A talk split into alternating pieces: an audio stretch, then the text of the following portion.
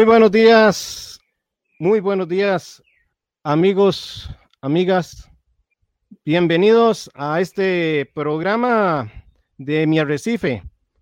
Muy motivados con el programa en vivo del día de hoy. Vamos a iniciar hoy agradeciéndoles que estén en compañía de Mi Arrecife y esperando que se encuentren muy bien ustedes en sus hogares, que, que la estén pasando muy bien que disfruten del programa y hoy vamos a abordar un tema muy interesante, el tema de los parámetros.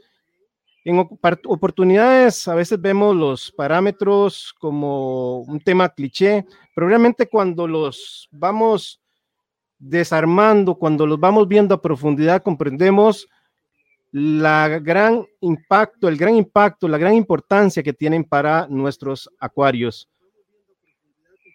Así que hoy espero que disfruten del programa. Mm, nos hemos preparado con invitados muy especiales para que el programa sea del agrado de todos ustedes. Hoy voy a hacer algo de lo que a mí me cuesta y es procurar no hablar tanto. Hoy vamos a ser anfitriones, vamos a ser de moderadores y quisiera pues eh, ir invitando a nuestros compañeros que nos estarán eh, acompañando en este día hoy. Quisiera presentarles primero a Ramón. Ramón es un youtuber y además de youtuber es un acuarista con muchos años también de estar en el pasatiempo. Ramón, ¿qué tal si nos cuentas un poquito de tu persona? Bueno, pues como muchísimas gracias por invitarme, señor Don Hernán. Y pues nada, pues tengo un canal de YouTube, como, como bien sabes y sabéis, y intentando aprender de, de vosotros que sois los maestros. Muy bien, muy bien. Ahora quisiera presentarles a nuestro segundo invitado, el señor Alberto San José.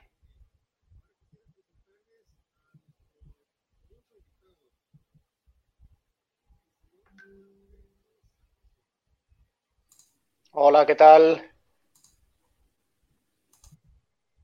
Hola Alberto, ¿cómo estás? Hola, muy bien. Cuéntanos un poquito, ¿cuál es tu historia en el pasatiempo, Alberto? Bueno, mi historia no es muy larga, es bastante reciente. Yo solamente llevo en la acuariofilia marina unos tres años aproximadamente y eh, soy administrador de un grupo de WhatsApp y de, Telegram, perdón, y de Facebook de Acuariofilia Marina que se llama The Coral Club. Y ahora pues tengo una empresa con Fernando que se llama Coral Supplies, que somos los distribuidores de Tritón para España y Portugal. Muy bien.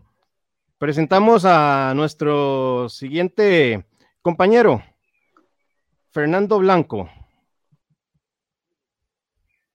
Hola Hernán, ¿qué tal? Hola Fernando, cuéntanos un poquito de tu historia aquí en el pasatiempo.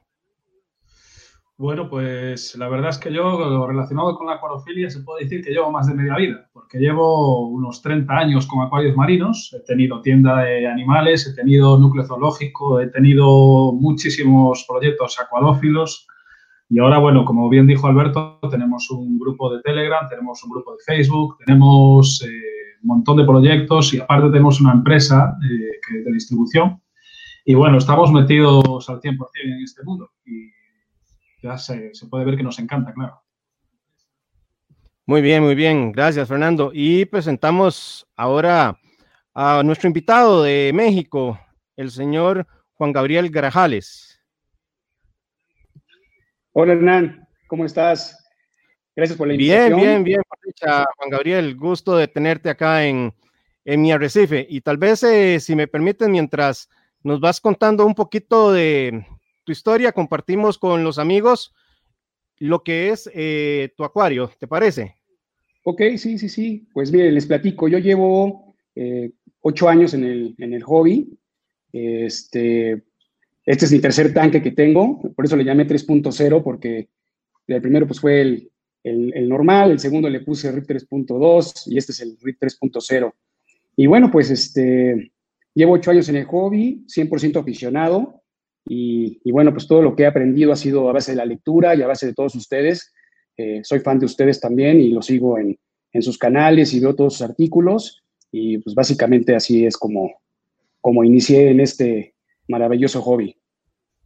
Muchas gracias, Juan Gabriel. Y presentamos a nuestro último invitado, Raúl, Raúl Labastida, que más allá en esta oportunidad de acompañarnos por el lado de Triton, Raúl es una persona que ha visto correr mucha agua bajo ese puente a nivel de los datos, datos que van a ser fundamentales para comprender precisamente la charla de hoy, el tema de los parámetros. Así que bienvenido, Raúl.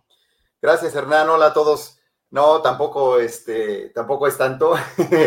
Llevo algún tiempo ya estudiando esto de la química de los ah, acuarios este, desde, eh, eh, yo entré a Triton en 2017, pero antes que eso, eh, también empecé como todos ustedes, como un, con este, como un reefer, este, hobbyista, y tengo ah, apenas siete años en esto del hobby. Este, pero mi salto a la química de los acuarios marinos se dio porque mi experiencia con los láseres y la fotospectrometría me atrajo mucho hacia la tecnología que Triton manejaba. Yo manejé láseres y fotoespectrometría por más de 25 años en, mi este, trabajo anterior. Eh, ahora me dedico exclusivamente a Triton. Y por eso me, atrajo mucho esta, esta tecnología y la pude comprender de, una, de alguna manera. Se me hizo mucho más fácil entenderla gracias al background que tenía yo sobre el estudio de, la fotoespectrometría de los láseres. Muy bien, muchas gracias. Y Subimos a, escenario a todos nuestros invitados. Señores, para ir entrando en materia, eh, si me permiten justificar un poquito el tema. Como seres humanos, la evolución nos ha preparado para ciertas condiciones. Si nos pusiera en un lugar con muy poco oxígeno, probablemente o moriríamos o con duras penas sobreviviríamos pero no viviríamos. Una cosa es sobrevivir y otra cosa es vivir. Y tal vez aquellas personas que viven en ciudades muy conglomeradas, con mucha contaminación, habrán experimentado tal vez que en algunos momentos las autoridades nos dicen, hoy no se puede salir a la calle, el nivel de contaminación es muy alto y eso simplemente es porque no estamos, no evolucionamos para vivir con esa cantidad de gases que eventualmente pueden ser tóxicos. Si cogemos ese ejemplo y lo llevamos a un ecosistema cerrado como son nuestros acuarios, debemos de comprender que esos organismos que estamos introduciendo al acuario han evolucionado también para determinadas condiciones, para temperatura, para salinidad, en fin, no me voy a adelantar porque eso es el tema que vamos a ir desarrollando hoy. Y me atrevería a decir que cada uno de los elementos, que cada uno de los parámetros que hoy vamos a conversar van a girar, en torno a eso. Es cómo darle las mejores condiciones de vida a estos organismos, no para que sobrevivan, sino para que vivan y por tanto se reproduzcan y puedan crecer. Porque cuando los ponemos a vivir, a sobrevivir, perdón, Simplemente lo que estamos provocando es que estos organismos tengan que desviar energía que, que estaba destinada al proceso de desarrollo, al proceso reproductivo, al proceso de crecimiento del sistema inmunológico, etcétera, etcétera. De ahí que el tema de los parámetros no es un tema menudo. Vamos a deshilacharlo, lo vamos a fragmentar para que pueda ser muy rico para todas las personas que nos están escuchando en este momento y que llevamos por 216 personas. Y por supuesto, agradecerles a todos ustedes que nos están acompañando desde las diferentes eh, plataformas de Facebook y de eh, YouTube. Vamos a ir eh, pasando los mensajes de todos ustedes conforme se nos estén dando, pero tal vez le damos la palabra a Fernando para que Fernando nos desglose ese primer gran tema con el que hemos querido introducir la charla de hoy.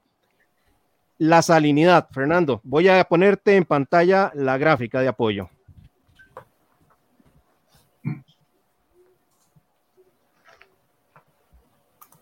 Muy bien, Hernán, muchas gracias. Tú bien decías ahora, eh, y una de las cosas que me he dado cuenta a lo largo de es que hay una importancia y es la importancia de la química del agua. Cuando digo la importancia del agua, me refiero un poco a, todo lo que lleva lo que son los parámetros que, Bien, muchas veces eh, un montón de dinero en hardware para el acuario o en corales o en peces o en otras muchas cosas y sin embargo no nos gusta tanto eh, dedicarle un poquito de ese dinero a, lo que yo particularmente soy de los que pienso que si nosotros utilizamos una buena química del el resto es más fluido que si tenemos un gran equipo y una química, digamos, eh, si escatimamos. A la hora de hablar del agua de mar tenemos de que, que tenemos delante, en un litro de agua, 965 gramos son de agua, pero tenemos un porcentaje de salinidad que es aproximadamente 35 gramos de sales disueltas en ese litro. Bien, si desglosamos ese 35%, de ese, perdón, ese 3,5% de, de, sales disueltas, lo que tenemos que tener claro es que el, el, porcentaje más alto es de cloruros, que viene siendo aproximadamente un 55% de este porcentaje. Después pasamos a, un 30,6 un 30 aproximadamente de sodio, que es también eh, la, segunda, materia más importante que tenemos en la salinidad. Y digamos que entre el cloro y el sodio tenemos lo que conocemos comúnmente como, sal común, como sal de mesa. Bien, después en un 7,7% aproximadamente tenemos los sulfatos, que no dejan de ser otra cosa que iones de azufre. 7% aproximadamente tenemos los sulfatos. Después eh, empiezan los macros que nos medir como, como regla general, que son el el, calcio, el magnesio y el, y el, potasio. Digamos que aproximadamente tenemos un 3,5, un 3,7% de magnesio disuelto, un 1,2 de calcio y siempre un poquito menos de potasio, que viene siendo aproximadamente un 1,1. Bien, y después tenemos lo que, lo que sobra, que es aproximadamente un 0,7%, que viene siendo todas las trazas y algunos macros que están, eh, digamos, eh, dentro de ese, de ese porcentaje que son las que realmente podemos medir. Porque después, como nos, eh, como nos dirá mi compañero Alberto, hay muchas otras trazas que no podemos medir, pero que están presentes en el agua del mar. Bien. Entre los macros que tenemos en ese 0,7% podemos meter el estroncio, que aproximadamente está a de 8 miligramos litro, oro, que está a un porcentaje aproximadamente de 4,5 tenemos el flúor, un halógeno que también está presente y que me gustaría destacar sobre el flúor, que es un elemento que es muy difícil su medición. Por lo tanto, en muchos casos su aditamiento, digamos que es peligroso si no sabemos perfectamente la cantidad de, de, flúor que tenemos que aditar o del que tenemos ya en el propio tanque. Por eso eh, veremos después que, según la espectrometría, no se puede medir en muchos casos. Da, eh, digamos, datos erróneos. ¿no? Bien, el bromo, que es aproximadamente 60, 65 miligramos litro, que es el último macro que queda en, esa, en ese porcentaje del 0,7 que hemos dicho antes. Y después el resto son lo que llamamos trazas, que, bueno, las que podemos medir básicamente son hierro, cobre, zinc, manganeso, molibdeno, bario, vanadio, cobalto y alguna más que queda por ahí, pero bueno, básicamente estas son las que son importantes para muchos procesos fisioquímicos de, de nuestros arrecifes. Por lo tanto, eh, una de las cosas importantes a la hora de mantener un buen, correcto de, un buen correcto funcionamiento de nuestro sistema es que haya un balance iónico correcto de todas estas sales disueltas. Por lo tanto, las mediciones son muy importantes y sobre todo son importantes que sean mediciones fiables. De nada nos vale medir todos los días con un test o, o hacer mediciones en momentos eh, por eso nosotros siempre, siempre, digamos que cada vez más nos fiamos de, de, los, de los ICPs y de que, digamos que esa parte de, de, medición se la dedicamos a un profesional de un laboratorio, que creo que es la mejor forma de saber lo que tenemos que editar y no editar para editar, como se hace muchas veces, que al final lo único que conseguimos es crear un, tipo de, acumulaciones de trazas que no son consumidas por el sistema y que en cierto modo pueden llegar a causar una contaminación por el. Bien, que, que me gustaría eh, dejar claro es que a la hora de elegir este tipo de, de trazo, a la hora de hacer un test, las correcciones deben de ir por, orden de importancia, digamos, ¿no? Y está claro que eh, los dos más importantes son la salinidad y el KH. A la hora de la salinidad, digamos que estamos haciendo una medición global de todas esas sales disueltas y el KH, a pesar de lo que mucha gente cree que estamos midiendo una sola traza o un solo elemento, estamos en cadena de compuestos, que es el KH en sí, ¿de acuerdo? Por eso de ahí su importancia, digamos, ¿no? Después de eso tenemos los macros más importantes que son magnesio, calcio y potasio, digamos que es el primer escalón después de la salinidad y el KH. Y después tenemos, que esto me quedó grabado porque me lo ha dicho Raúl muchas veces y lo hemos puesto en varios, varios, foros y en varios grupos que tenemos eh, los dos, bueno, los tres y con, con Alberto incluso, y es que tenemos el primer nivel que son magnesio, calcio y potasio, el segundo nivel, que es boro, estroncio, yodo y y flúor. Tenemos que tener mucho cuidado porque son halógenos muy oxidativos, por eso siempre hay que tener muy en cuenta eh, el pasarnos con la, con alimentación. Después tenemos bromo y litio, hay que tener cuidado. Después tenemos molibdeno, y como último tenemos níquel y zinc. Digamos que estos son eh, los niveles de, importancia de, de, las correcciones que debemos de hacer a la hora de, poner de instalar un balance y en nuestra agua. Así que bueno, con esta pequeña introducción a lo que es la base general de, la salinidad en un acuario, ahora podemos ir desarrollando un poquito cada uno nuestra, nuestro trocito. Bueno, compañeros, eh, ¿alguien quisiera aportar algo más a lo que ha señalado Fernando? Tal vez vos, Juan Gabriel, eh, nos mostraste tu acuario. ¿Cuál, ¿Cuál es la salinidad que tú manejas? la mantengo en... Este, creo que ahí es donde mejor veo mis corales. Es también eh, pues el parámetro que tiene el mar, ¿no? Entonces yo creo que ahí es donde debemos de tener el, sistema. Yo veo bien mis corales en, en ese punto. También la alcalinidad la mantengo más estable a esa salinidad. Muy bien. ¿Algún otro compañero, otro aporte que quiera hacer? Sí, yo decir que, mm, que aparte de todos esos elementos que, ha nombrado, que ha nombrado Fernando, eh, realmente están todos los elementos de la tabla periódica en el agua de mar, excepto los creados en laboratorio por el hombre. Entonces, eh, se pueden encontrar trazas prácticamente inapreciables de uranio, de plutonio, de todos los elementos químicos habidos y por haber, excepto los que ya digo, generados por el hombre en laboratorio. ¿De qué depende encontrarlos o no? muchas veces depende de escorrentías que haya en zonas costeras que lo arrastren hacia el mar, eh, zonas profundas que se vayan acumulando y demás. Pero que hay que tener en cuenta que es el único elemento de la Tierra que contiene todos los elementos químicos habidos. Muy bien. No sé si alguno de ustedes quiera referirse a esta pregunta que nos hace John, partiendo de que hay sales de todo tipo, sales que se hacen con materia industrial, sales que se hacen con materia de grado farmacéutico. ¿Qué le podemos contestar a John?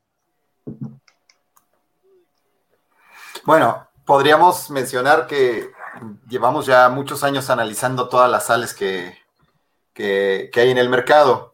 No que nosotros quieramos, eh, quisiéramos este, analizarlas eh, y referirnos a ellas y nombrarlas, Simplemente eh, nos mandan miles de análisis de agua recién preparada y podemos ir viendo, no solamente podemos ver su composición real, sino qué tan, podríamos hasta seguir una secuencia de, lotes.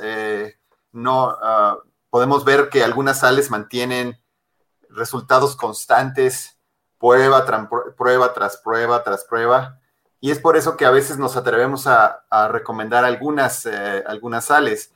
Eh, nosotros estuvimos eh, a punto de sacar una, propia una sal de nosotros, pero la verdad es que si nuestra, nuestra idea a futuro es hacer los cambios de agua únicamente bajo ciertas condiciones cuando son necesarios y cuando ya lo hemos hablado en la plática anterior, cuando son necesarios los cambios de agua, este, por eso decimos no sacar una sal, eh, una sal que estaba, eh, se tenía que mezclar en cinco partes por separado eh, y en un orden específico para lograr una sal perfecta. Sin embargo, no, este, para trasladar toneladas y toneladas de sal, por eso decimos no sacar una sal. Pero volviendo al tema y la pregunta que él dice, sí existen sales de mucha mejor calidad que la otra.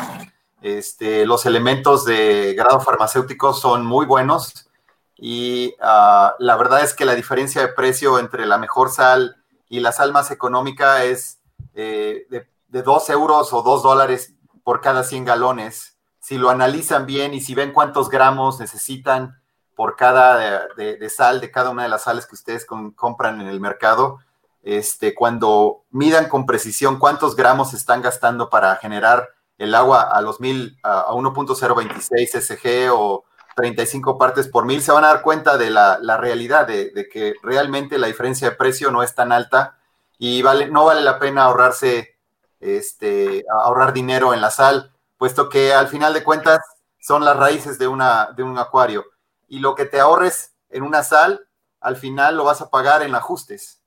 Al final lo vas a pagar en ajustes, porque si la sal no está completa, ahora que ya tienes la, facilidad de ver su calidad y lo que le falta de cada uno de los elementos, y cuando lo quieres ajustar, al final de cuentas te sale mucho más caro hacer esos ajustes. Ah, ya les conté la anécdota de aquel, de aquel que, que mejor le recomendé que eh, empezar a hacer cambios de agua con una, se acabar una cubeta de, la sal que le recomendé hasta que, y, después hiciera un análisis, mandó su análisis después de hacer todos los cambios hasta que se acabó la cubeta y, cuando me escribió me dijo, es impresionante cómo ahora la cantidad de ajustes que tengo que hacer es mínima y el costo realmente me salió más barato eh, este, haber hecho esos cambios con la sal. Ok, eh, nos hacen una pregunta que me parece sumamente importante, nos la hace Michelle del Mar, la diferencia de salinidad y densidad. Yo creo que para hablar de densidad primero tenemos que establecer dos, eh, dos conceptos eh, principales, que es qué es la masa y la masa es la cantidad de materia que tiene algo y que podemos medir en kilogramos, por ejemplo. Luego, tenemos que entender qué es el volumen de la materia y el volumen de la materia es la cantidad de espacio que ocupa esa materia y la que vamos a medir eh, en metros cúbicos. Entonces, teniendo claro que estos dos conceptos, la pregunta es, ¿qué es la densidad? La densidad, eh, en términos muy sencillos, es el peso que hay en un volumen y la densidad se puede ver afectada por la presión o por la temperatura y la, si la presión aumenta, también la densidad o al contrario. Y por otro lado, si la temperatura aumenta, la densidad baja o al contrario. Entonces, con, con esto que he querido señalar, simplemente me permite decir que cuando hablamos, ahora sí, de salinidad, estamos hablando de, en términos generales, de la cantidad de sales que tenemos en nuestros acuarios y están disueltas en ese kilogramo de agua que eh, Fer nos hacía hace un rato la, referencia. No sé si alguien quisiera aclarar un poco más eh, la consulta de Michelle del Mar. Yo, yo, pienso, yo pienso que se refiere más a que con, para saber la, la salinidad, que ahí afecta, tienes que tener en cuenta la temperatura. Entonces es más correcto decir que tiene una, una salinidad de 35 partes por millón que decir que lo tiene a 1026 o 1027 o 1025, ¿vale? Porque para eso necesitarías un gravímetro para, para que haga esa corrección teniendo en cuenta la temperatura, ¿vale? Yo entiendo que se refiere a eso. ¿eh? Ok, perfecto. Si les parece... al, respecto de este tema también... Dale, dale. Hernán, déjame hacer un inciso solo. Eh, yo, como sabéis, llevo muchísimos años utilizando agua de mar para mis acuarios, eh, para hacer cambios de agua, para llenarlos y para, siempre utilizo agua de mar. Y eh, hace muchos años me llamaba la atención cuando llegaba con aquellos aparatos para medir la densidad del agua, que son de flotación, y medía la, salinidad, perdón, la densidad en el mar, y veía que estaba 1027 o pasaba un poquito de 1027 y hacía los cambios con esa agua y en mi casa la salinidad bajaba, perdón, la densidad bajaba a 1025, 1025 y medio aproximadamente, ¿no? Y pues en los años 90, pues tampoco era muy, muy fácil encontrar información sobre estos temas, ¿no? Entonces me llamaba la atención eso, ¿qué pasaba? Y después con el tiempo, lo que tú has dicho antes del volumen, de la densidad y de todas esas historias, pues me di cuenta de que hay un porcentaje bastante importante de, de densidad que cambia al subir la temperatura digamos que el agua, por ejemplo, que yo recojo en el Atlántico está a 1027, 1027,2 aproximadamente. Y cuando yo hago, por ejemplo, la, para meterla en el agua de mi acuario a 25 grados, pues se pone aproximadamente en 1026. O sea que baja un grado de, salinidad en, nada, en 10 grados de temperatura. Y eso también es importante a la hora de la gente que utiliza pues, agua de mar para hacer sus cambios de agua, pues ese nivel que, van a recoger agua a 1028, en algunos casos mediterráneos, incluso a 1029, pero después cuando esa agua eh, coja una temperatura, pues eh, lógicamente va a ajustarse más a la que necesitamos nosotros para nuestros tanques. Aquí nos hacen esta pregunta que yo creo que es muy válida, todos nos las hemos cuestionado en algún momento y no sé si alguno de ustedes quisiera referirse a ella. En lo personal, para mí el agua de mar es el agua por excelencia.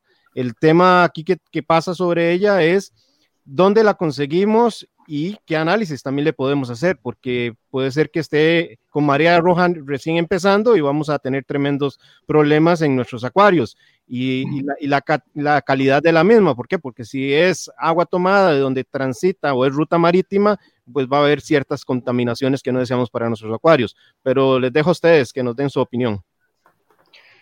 Hombre, lógicamente siempre el agua de mar va a llevar todas las trazas que nosotros necesitamos y todos los macroelementos en una relación y en un balance iónico, digamos que perfecto. No va a haber ninguna sal comercial que se aproxime a tener equilibradas todos los macros y todas las trazas en ese nivel, ¿no? Entonces, lo primero, el gasto económico que nosotros estamos retirando, que es el pagar por una sal comercial para poder hacer esos cambios de agua o llenar el acuario. Eso ya lo estamos evitando. Y de segundo, el balance iónico perfecto, como comento. Ahora bien, como tú bien decías, Hernán, hay que tener muchísimo cuidado de dónde se recoge ese agua. Mm. Lo primero, que no sea cerca de zonas costeras, de, la playa, por ejemplo, o de puertos marítimos o de zonas transitadas por barcos, por la contaminación que puede haber, y también eh, la influencia del tiempo posterior. Me refiero a tiempo climatológico. Si, por ejemplo, ha habido lluvias torrenciales, escorrentías, etcétera, lo que puede suceder es que donde recojamos el agua, eh, tenga una cantidad alta de fosfatos y nitratos procedentes de las escorrentías, por ejemplo, que ha habido anteriormente. Lo que podemos hacer es, siempre que vamos a recoger agua de mar, llevar con nosotros un test sencillo y básico de nitratos y fosfatos y medir cómo está el agua donde lo vamos a recoger y nos vamos a, a tomar una cierta idea de lo que estamos recogiendo. Aparte de eso, cuando nosotros recogemos ese agua, luego en casa, eh, si no estamos muy seguros de lo que hemos recogido, podemos filtrarla por medio mecánico, ¿no? Siempre podemos filtrarla con un calcetín, con un roller, etcétera. ¿Qué pasa? Que también estamos retirando ya infovida que lleva ese agua de mar. Lógicamente será menos rica en nutrientes que si no la filtramos pero si estamos cogiéndola de un sitio que no tenemos la seguridad de que sea realmente pura, pues podemos hacerlo. Incluso también se podría pasar por una lámpara de, luz ultravioleta, ¿no?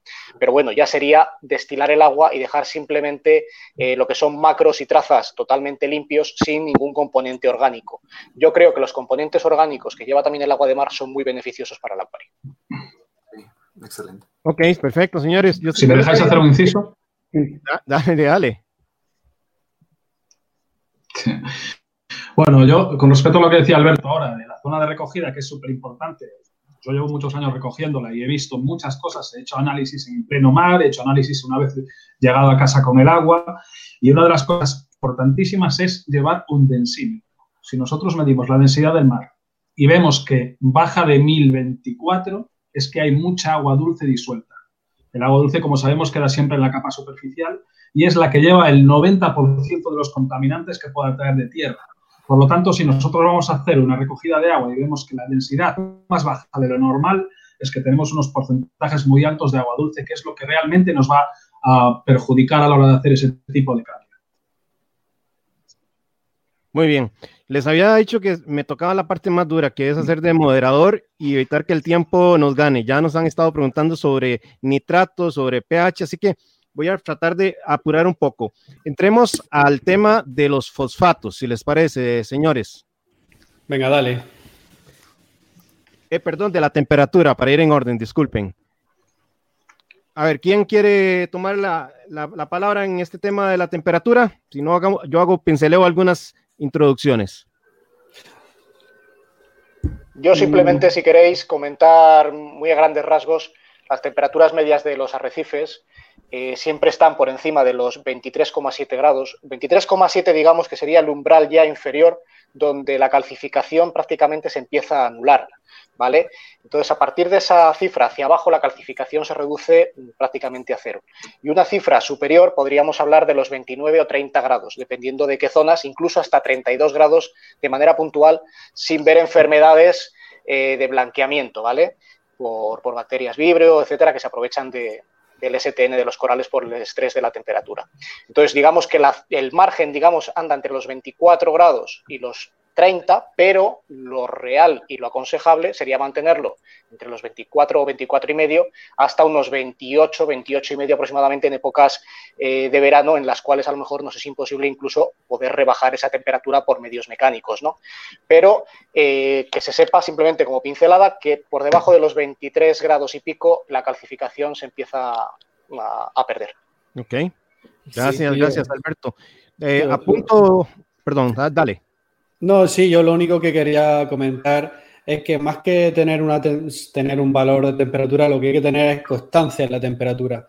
Si, un, si, una, si una temperatura no varía durante todo el año en 1 o 2 grados, eso nuestros corales lo van a agradecer bastante. La estabilidad en general, ya sea de parámetros, ya sea de temperatura, como bien dice Alberto, afectan a la, a la bacteria vitrio, que sabemos que son una de las causantes de la, del STN y el RTN en nuestros corales. Lo que sí que yo he visto es que eh, si mantenemos un acuario constante a una temperatura, vamos a suponer 25 grados y medio, eh, se producen menos reproducciones sexuales en corales que si tenemos variaciones de temperatura a lo largo del año. Digamos que el coral busca asemejarse al medio natural y ver esas diferencias de temperatura para saber en qué época estival se encuentra. Y sí que, se, sí que, se, aprecia que variando un pelín las temperaturas en invierno y en verano, eh, hay más juego en el sentido de la fauna que tenemos en el, en el acuario. Por eso, pero que no deben de, no deben de, oscilar entre más de 2 grados entre la temperatura de verano y la temperatura de invierno. Eso es lo que quería referirme. Disculpa por la, la, estabilidad es muy importante eh, y bueno, el promedio de los arrecifes en el, en el, mundo es de 27, alrededor de 27 grados. Pero bueno, eh, durante muchos, muchos años hemos mantenido los acuarios a temperaturas un poco, generalmente el promedio más abajo puesto que eh, hay que recordar que nosotros no tenemos la facilidad de los trillones de litros disponibles a nuestro alcance y es muy fácil para un acuario eh, sobrepasar un nivel de temperatura muy rápidamente. Y otra cosa que nos ha ayudado mucho a, mantener los acuarios en los últimos años son los controladores, ¿no?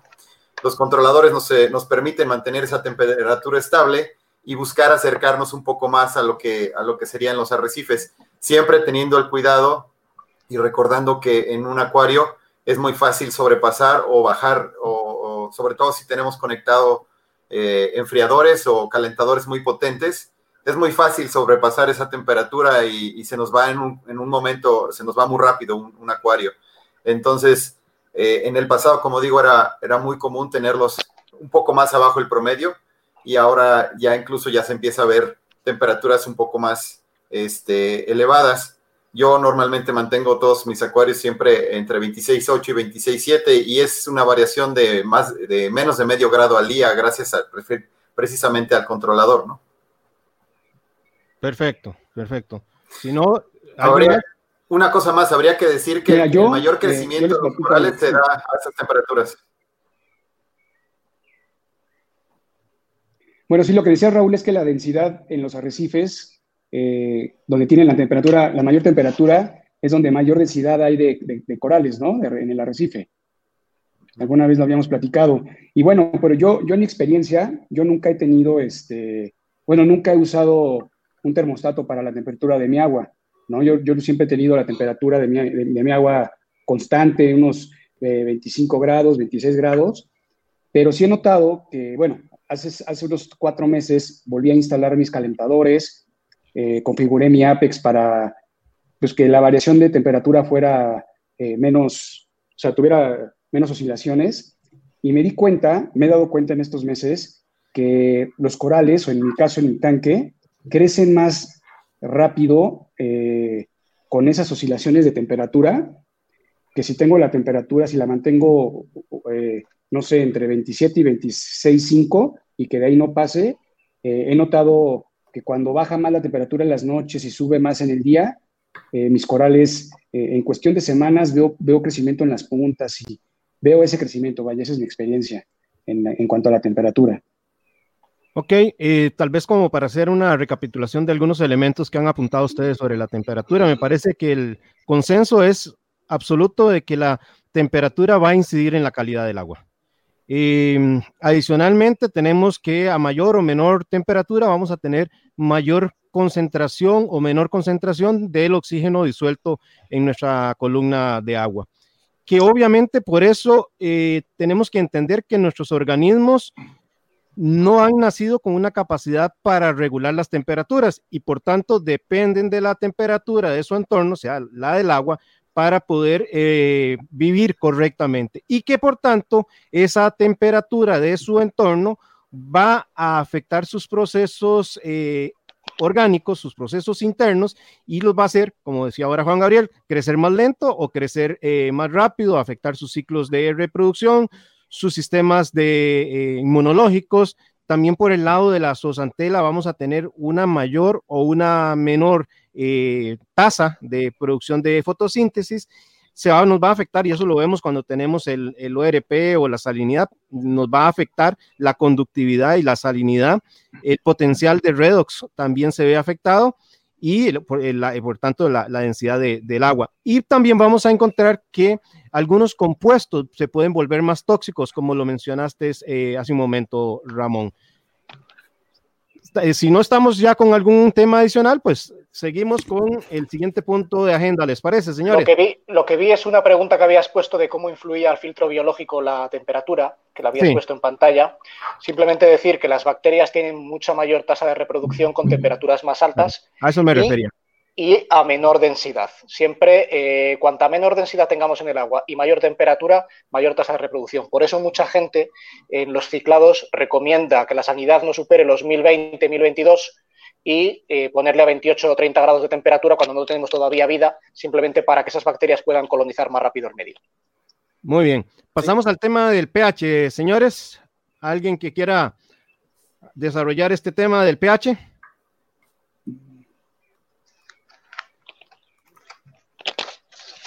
A ver, no, no sean tímidos, señores. El que, el, quien quieras. Dale, dale, dale, Juan Gabriel. Vamos, Raúl. Eh, bueno, eh, en el tema del pH, eh, creo que un pH alto eh, hace que también crezcan más rápido, más rápido los corales. Digo, al final, eh, el aficionado, como yo, siempre busca tener un, una tasa de crecimiento este, exponencial, ¿no? Y bueno, pues en mi caso, yo tengo siempre, eh, trato de mantener el pH en, en 8.4, 8.5, pero pues también ahí eh, entra mucho el tema de, pues de la acumulación de CO2 eh, en los tanques, ¿no? Tienes una acumulación de CO2 eh, grande en tu tanque, pues vas a ocasionar que el pH baje. una alcalinidad también alta, entre 8 y 9. He visto también que mi, mi pH, pues, se mantiene más más arriba de lo normal. Y también ahorita con el refugio de macroalga eh, he mantenido el pH bastante estable por el consumo de CO2 eh, gracias al, pues, al refugio de macroalga que tengo. Ese es este, lo, que, pues, lo que yo veo en mi tanque. Eh, no sé en el mar cómo funcione exactamente, pero bueno, ahorita vamos a platicar esto con los expertos de, en cuanto al tema de, en el mar, pero pues yo en mi sistema mantengo el, el pH yo trato de mantener entre 8.4, 8.5 y lo mantengo gracias a la, a la macroalga que tengo en el refugio. Por acá te preguntan, Juan Gabriel, Carmelo hace la consulta de cuál es tu variación del día y la noche. ¿En el pH? Sí, me imagino. En el pH en el día eh, llega a subir hasta 8.5 y en la noche baja a 8.2. Ese es más o menos el, el, rango en el que mi tanque se, se, se mantiene. Igual, si de repente abro las ventanas. Gabriel, y eso, eso. ¿eh? Es que no quería escucho. preguntarte ese, esa oscilación que tienes, esa oscilación que tienes del día a la noche de tres puntos, que, bueno, 0,3, que aunque no parezca, es bastante, lógicamente, uh -huh. con el refugio de algas que tienes, porque tienes un refugio de algas importante, además, que yo lo he visto en alguna foto, es un poco extraño, ¿no? Porque no entiendo muy bien por qué baja tanto el pH por la noche. Sí, yo tampoco lo sé. La verdad es que sí, eh, creo que es por la acumulación de CO2, porque en las noches eh, cierro las ventanas de la casa, todas las ventanas de la casa están cerradas y en el día las abro. Entonces yo creo que eh, tiene que ver mucho pues, este, el flujo de aire de la casa para que también pues, el, lo que no consume la macroalga de CO2 pues se lo lleva el aire, ¿no? Se, se, limpia más el aire en, mi casa y yo creo que eso es algo que, este, que hace que también haya una variación. Pero bueno, esa variación que tengo de pH, la verdad no, no yo no he visto que le afecte a mis corales, eh, pero yo creo que es eso lo que, lo que, me, lo que pasa con mi sistema. Eh, porque ahí ha, habido veces que me voy de vacaciones una semana y dejo, la, dejo la, este, las ventanas abiertas día y noche y la variación es mucho menor, mucho menor, de un punto tal vez. Sí, porque que por el día yo mantengo un pH. Dale, Raúl. No, dale, dale. Digo que mm, un pH parecido al que tienes tú, Juan Gabriel, durante el día es el que yo más o menos mantengo, que es un 8,4 aproximadamente, pero en mi caso no baja más de un 8,2, un 8,2 y medio aproximadamente durante la noche. Eh, tengo el, refugio de algas más pequeño que el tuyo, el ciclo inverso, pero yo lo mantengo, creo que es por el ozono. tengo un reactor de ozono funcionando 24 horas, entra cuando tiene que entrar y cuando, y cuando no lo correctamente la sonda, pero es una forma bastante, bastante fiable para mí de mantener el pH mediante, la, mediante aumentar el, valor del redox, ¿no? digamos. Y además con una, con una variación en mi caso, que es que durante la noche apago el skimmer para la alimentación de los corales. Por lo tanto, debería de bajar muchísimo más el, aporte de CO2 y debería de bajar muchísimo más el, lo que es el pH. Y sin embargo, creo que el ozono es lo que lo está manteniendo. Tú también, Fer, usas un reactor de Calwasser, ¿verdad? Sí, yo uso un reactor de Calwasser precisamente en el agua de relleno, porque aquí en la zona de España donde yo vivo, que es Galicia, tenemos un pH del agua 6,2, 6,3. Entonces, si yo utilizase esa acidificación a la hora de hacer, sobre todo en verano, que hay bastante evaporación, en, donde yo tomo el acuario, que es una azotea, digamos una guardilla, pues eh, esa acidificación del agua de reposición creo que afectaría bastante al pH. Por lo tanto, lo hago de forma que al, pasar por, la, por, el, por el reactor de Calwasser, el pH sale más o menos parecido a, un 7,6 aproximadamente, 7,7. Entonces, digamos que es bastante más ese, golpetazo que le pega. ¿No, has decidido utilizar agua de, de, osmosis para tu acuario en lugar de para, para eliminar esa necesidad de utilizar agua este, que tenga un pH muy bajo? Sí, Raúl, claro, uso, tengo un filtro de osmosis de nueve etapas, con dos etapas de resinas eh, mixtas, pero aún así la acidez que tenemos aquí en esta zona son suelos muy, muy ácidos y hace que el agua, saliendo de la osmosis, salga a un pH aproximadamente de 6,5, 6,6 aproximadamente. Digamos que lo estanca un poco porque supongo que le quitará algún, algún mineral que hace que sea más ácido el agua, pero aún así sale a un pH bastante, bastante fuerte, bastante ah, ok, sí, sí yo, yo creo que el, uh, podrías tal vez utilizar un cartucho alcalinizante para solucionar eso un poquito en el futuro este, y, no tener que preocuparte por ese asunto. Yo sí creo que los acuaristas gastan mucho tiempo y esfuerzo preocupándose por resolver problemas del, del pH, ¿no? Y, el problema del pH no es tanto el valor, sino, sino a muchas veces su, interpretación, ¿no? los factores que afectan el, monitoreo del pH, eh, este, es, ese lo hace muy importante, ¿no? Una es que los organismos acuáticos este, prosperan en un rango particular que a veces varía de un organismo a otro. Por lo tanto, a veces es difícil justificar la afirmación de que, de, que un rango de pH sea óptimo, ¿no? Realmente el rango de pH en el mar va entre 8 y 8,3. Y eh, incluso para algunas especies este pH puede ser, este, no puede ser, puede ser subóptimo, ¿no? Eh, eh, yo creo sí que el, el, pH se puede mantener estable si tienes un buen ciclo, si tienes a la macroalga trabajando contigo. Y yo creo que todos los que tienen un, refugio de macroalgas pueden haber visto una, ventaja al momento de haberlo incluido. Pero sí recuerden que durante la noche, si no está bien puesto el ciclo, la macroalga también puede ayudar a, disminuir ese pH. Sí, yo lo que creo es que también podemos resumir a grandes rasgos eh, con qué medios podemos subir el valor de pH en acuarios que lo tienen bajo o lo tienen bajo incluso de noche, como decíais. Uno de ellos es el refugio de algas, como comentáis, siempre en ciclo inverso a la fotosíntesis que se realiza en la urna principal, lógicamente, para que cuando empieza a caer el periodo de fotosíntesis en el acuario, empiece la fotosíntesis en la macroalga. ¿no? Otro medio que podemos usar para subir el pH e incluso intentar mantenerlo estable eh, podría ser la cal sodada. La cal sodada eh, se puede conectar en un filtro a la entrada de aire del skimmer y lo que hace es que retira el CO2 que hay en el, que hay en el aire. Por lo tanto, entra mucho más puro el, aire al skimmer sin ese, sin ese, CO2 que no lo incorporamos al acuario. ¿no? También el pH nos indica muchas más cosas aparte de solamente ser una cifra, porque mucha gente ve una cifra y no sabe lo que realmente es el pH ni cómo se mide el pH, ¿no? Hay que pensar que es una escala logarítmica que a muy poquito que varíe es un mundo para los habitantes que tenemos en el acuario y sobre todo que nos puede dar indicios, por ejemplo, cuando tenemos un pH estable de 8,2, 8,3 y llega un día que nos lo encontramos en 7,8, en 7,9 y decimos, ¿por qué? Bueno, puede ser que haya habido una mala ventilación en la, habitación, etcétera, pero si estamos siempre de la misma manera, ¿por qué ha pasado? Pues quizás nos esté indicando una acidificación por nitrificación bacteriana, ¿no? Y no nos hemos dado cuenta y a lo mejor hemos movido en el SUMP un material biológico filtrante, ¿eh? lo hemos cambiado de sitio y hemos pasado de desnitrificar, por ejemplo, a nitrificar. Y el pH nos lo está avisando antes de que nosotros estemos midiendo los nitratos, por ejemplo, ¿eh? o cualquier otro valor. Por lo tanto, el pH es un indicativo, igual que las salinidad muy grande de la calidad de nuestro agua y de cómo lo tenemos. También es muy importante en el tema de aclimatación de los peces. ¿vale? Nosotros estamos eh, acostumbrados a oír de para aclimatar un pez que nos llega de una tienda, de un acuario, ¿eh? de poner la bolsa en el agua del acuario, igualar temperatura y por goteo igualar salinidad. ¿Y el pH?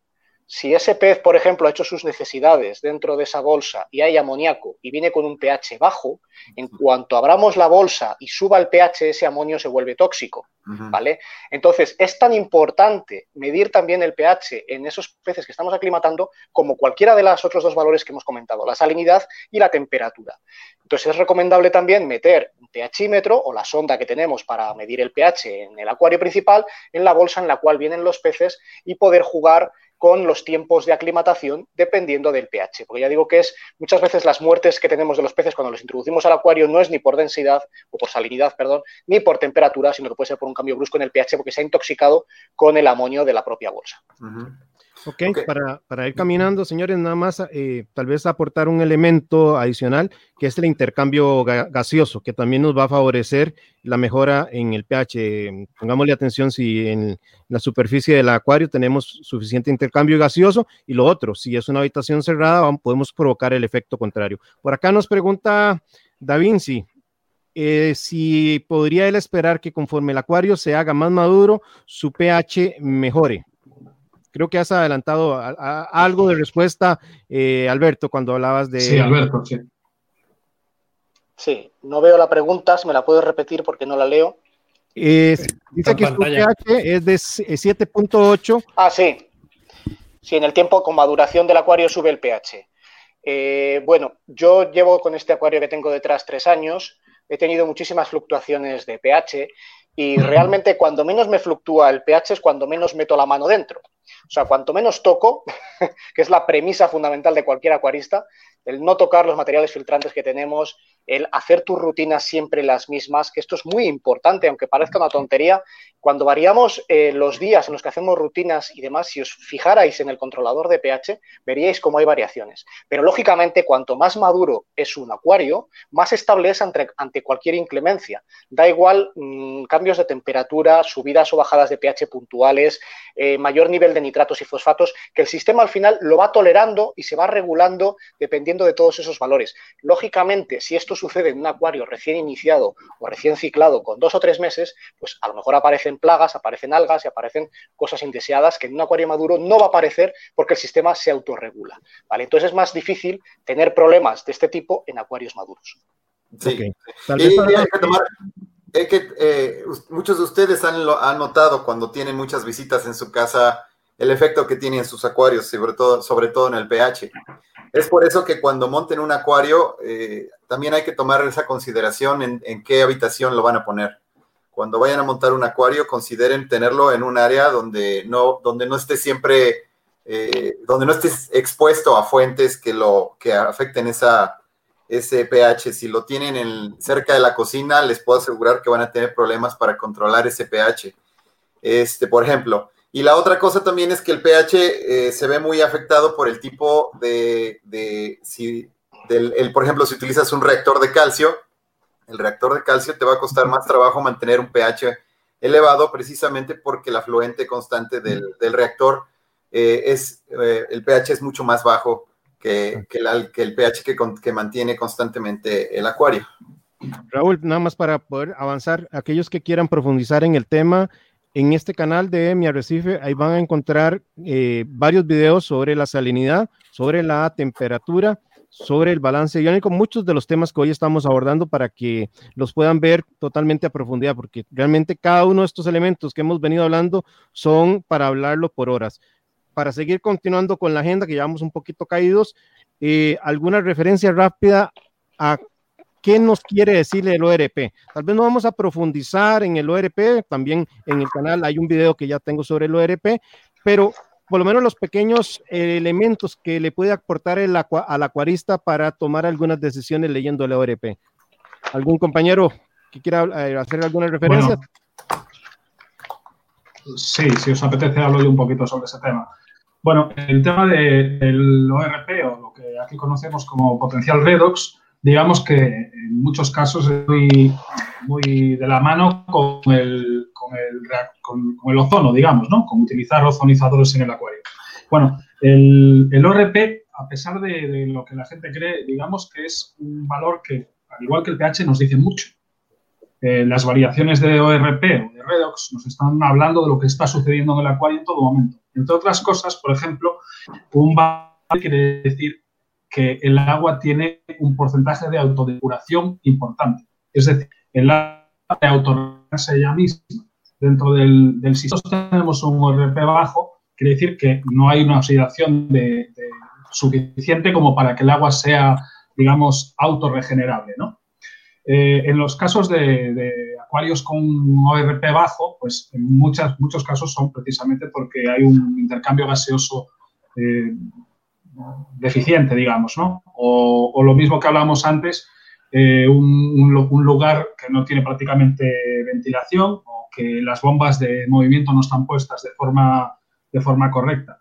Eh, en muchos casos nosotros hemos comprobado a lo largo del tiempo de usar eh, reactores de ozono con ozonizadores de forma correcta que podemos mantener un redox correcto durante todo el año dando igual eh, la fecha, el, de, el, día, de, la hora del día, incluso eh, en acuarios que tenían problemas de, pH, como hablamos hace un rato, pues un reactor de, con un generador de ozono, pues sí que es cierto que ayuda en muchos casos a correcto y esa autodepuración del agua, ¿no? Digamos. Muy bien. Bueno, pregunta, Alberto, había una ahí una. Muy... Un momento, por favor, solamente un inciso. Alberto, había, teníamos un tema ahí nosotros de, del factor T. El factor T, sí, sí, lo tengo aquí, lo tengo aquí delante. Lo que es el. A ver si puedes decir, lo que tiene mucho que ver con el redos. Sí, porque mucha gente no sabe un lo que es. que es muy curioso, además. No sabe lo que es el factor T. O nosotros en las charlas que solemos dar por España, bueno, tú, Ramón, si lo sabes, pero solemos explicarlo y la gente se queda un poquito sorprendida ¿no? sobre ello. Es el poder de oxidación, de autodepuración que tiene el agua realmente. ¿no?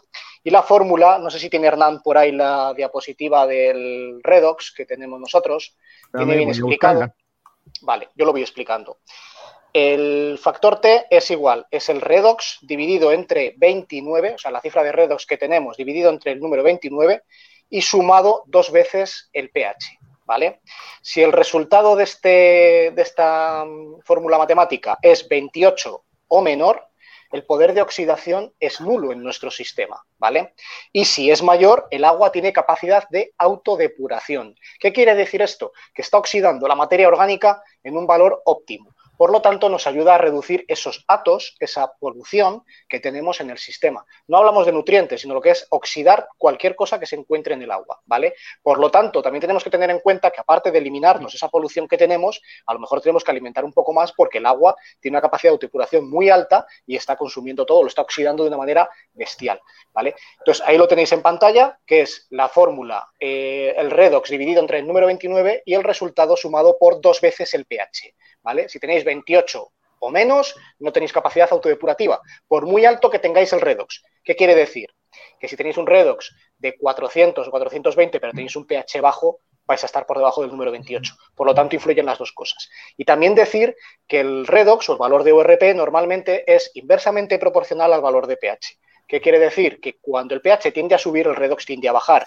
Lo podéis ver si tenéis un controlador de ambos y añadís un poco de agua de osmosis donde tengáis las ondas y veréis fluctuar, uno sube y otro baja, ¿vale? Es lo habitual, que siempre vayan mm, al contrario, inversamente relacionados. ¿Por, ¿Por, qué es más difícil subir el pH cuando usamos ozono? Por esta relación que acabo de decir. Y normalmente incluso hay veces que te tienes que apoyar de un refugio de algas o de una cal sodada. Pero este dato es muy curioso del, factor T, que nosotros lo solemos decir y la gente se queda muy sorprendida de saber si tiene autodepuración real en el agua o no, o su agua no es capaz de autodepurarse. Muy bien. Tal vez podríamos. Yo creo que es uno de los, de los datos que más le llama la atención a la gente cuando acaba una charla siempre nos salen con el tema del factor T, que coño, esto del factor T, ¿qué pasa? ¿Por qué estáis seguros de que Y es un dato que, que, está muy contrastado en muchos, en muchos foros, incluso químicamente hablando. Muy bien. Y el, último aporte que yo quisiera hacer sobre el particular es que de una forma u otra el redox también nos da una referencia a la calidad de oxígeno o cantidad de oxígeno, que tengamos en el acuario. Sí, sí, sí. para, para, para, aplicaciones eh, útiles, el, el, ORP eh, no deberíamos de preocuparnos mucho por, la, por el valor que tenemos en el acuario. Mientras esté, digamos, entre 200 y 450 estará, será un rango aceptable. Y, no hay que realmente preocuparse mucho sobre él, sino utilizarlo como una herramienta. Y yo les puedo recomendar mucho que si ustedes tienen una sonda de ORP, eh, solo pongan atención a, la, variable a largo plazo y los cambios rápidos. Los cambios rápidos son realmente una, una señal de que algo está sucediendo en el acuario. Si ustedes ven un desplome de, de, su, de su RP, de su ORP este, en la gráfica o en el número, es que algo importante está pasando. Yo he visto que cuando alguna, algún coral se, suelta o flota en el agua y se pega alguna de las bombas, inmediatamente se desploma el ORP.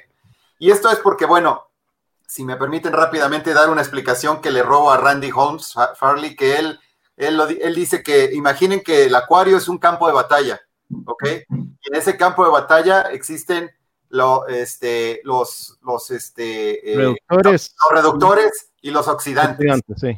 Y ese, eh, mientras se mantenga ese balance entre los reductores y los oxidantes, siempre vamos a estar bien. Si tenemos demasiados oxidantes, va a ser un desastre en el acuario. Si tenemos demasiados reductores, va a ser un desastre en el acuario, ¿no?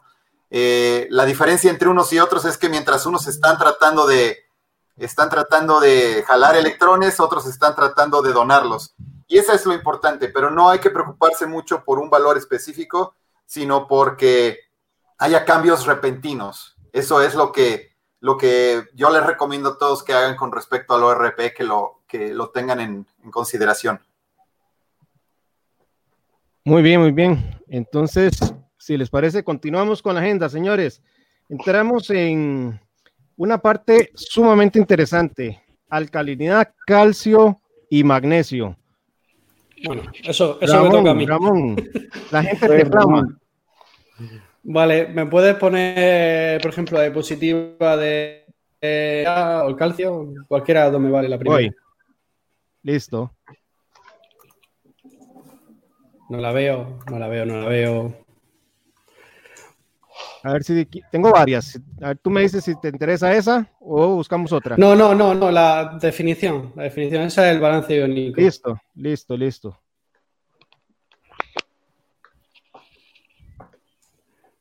Bueno, vamos a ver si la vemos y, por empezar por algo. La, eh, me dijiste la de alcalinidad propiamente, ¿ah? Sí, sí, venga, vale, venga. Bueno, pues vamos a ver la alcalinidad o, KH, ¿vale? Que se suele, se suele llamar de las dos maneras, es muy familiar. Eh, básicamente, mm, primero que nosotros no podemos medir, eh, o sea, no es que no podemos medir, sino que es muy costoso medir los carbonatos en el agua.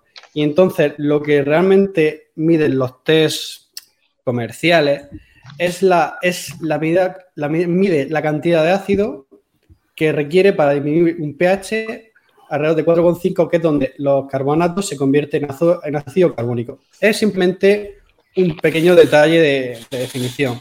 Eh, se mide en grados en grado, en grado y, o, en miligramos por litro. Eh, aquí los rangos óptimos, según Randy Halls Fairley, es entre 7 y 11. 11. No te rías, Alberto, que te, que te he pillado. Ya, vamos a hablar de eso, Ramón. No, no te vas a escapar De, una buena discusión. No, no, no. O sea, me he metido con todas de la ley, como se suele decir.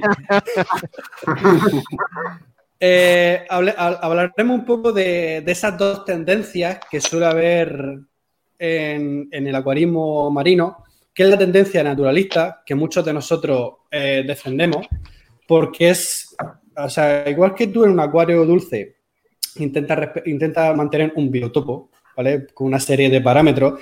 Eh, los, acuaristas naturalistas marinos intentamos, intentamos replicar en la medida de nuestras posibilidades el, el, entorno marino, ¿vale? ¿Qué pasa? Que aquí hay otra, otra vertiente que como se suele decir que es imposible porque nuestro sistema es cerrado y el océano es totalmente abierto, o sea, no podemos replicar ese, ese entorno completamente, o por lo menos de momento no se puede. Entonces están los que experimentan y hacen estudios para, demostrar que con un valor de KH alto, o sea, eso sí, balanceado completamente, con un valor de KH alto, eh, crece más los corales, pero ya estaríamos jugando a ser dioses, hablando mal y pronto, porque tú no sabes cómo ese, cómo ese, ese, ese va a evolucionar al cabo de los años. Entonces, por eso hay esas dos variantes eh, que aquí hay mucha discusión sobre ello, ¿vale? Pero lo, pero lo natural siempre va a ser lo que sabes que tiene mismo, o sea, sabes que es, es un éxito, porque ahí tiene la prueba, el océano, ¿vale? Entonces, eh, si te parece bien, Hernán, pones la diapositiva del calcio simplemente por, por nombrarlo, ¿vale? Para que la gente lo sepa.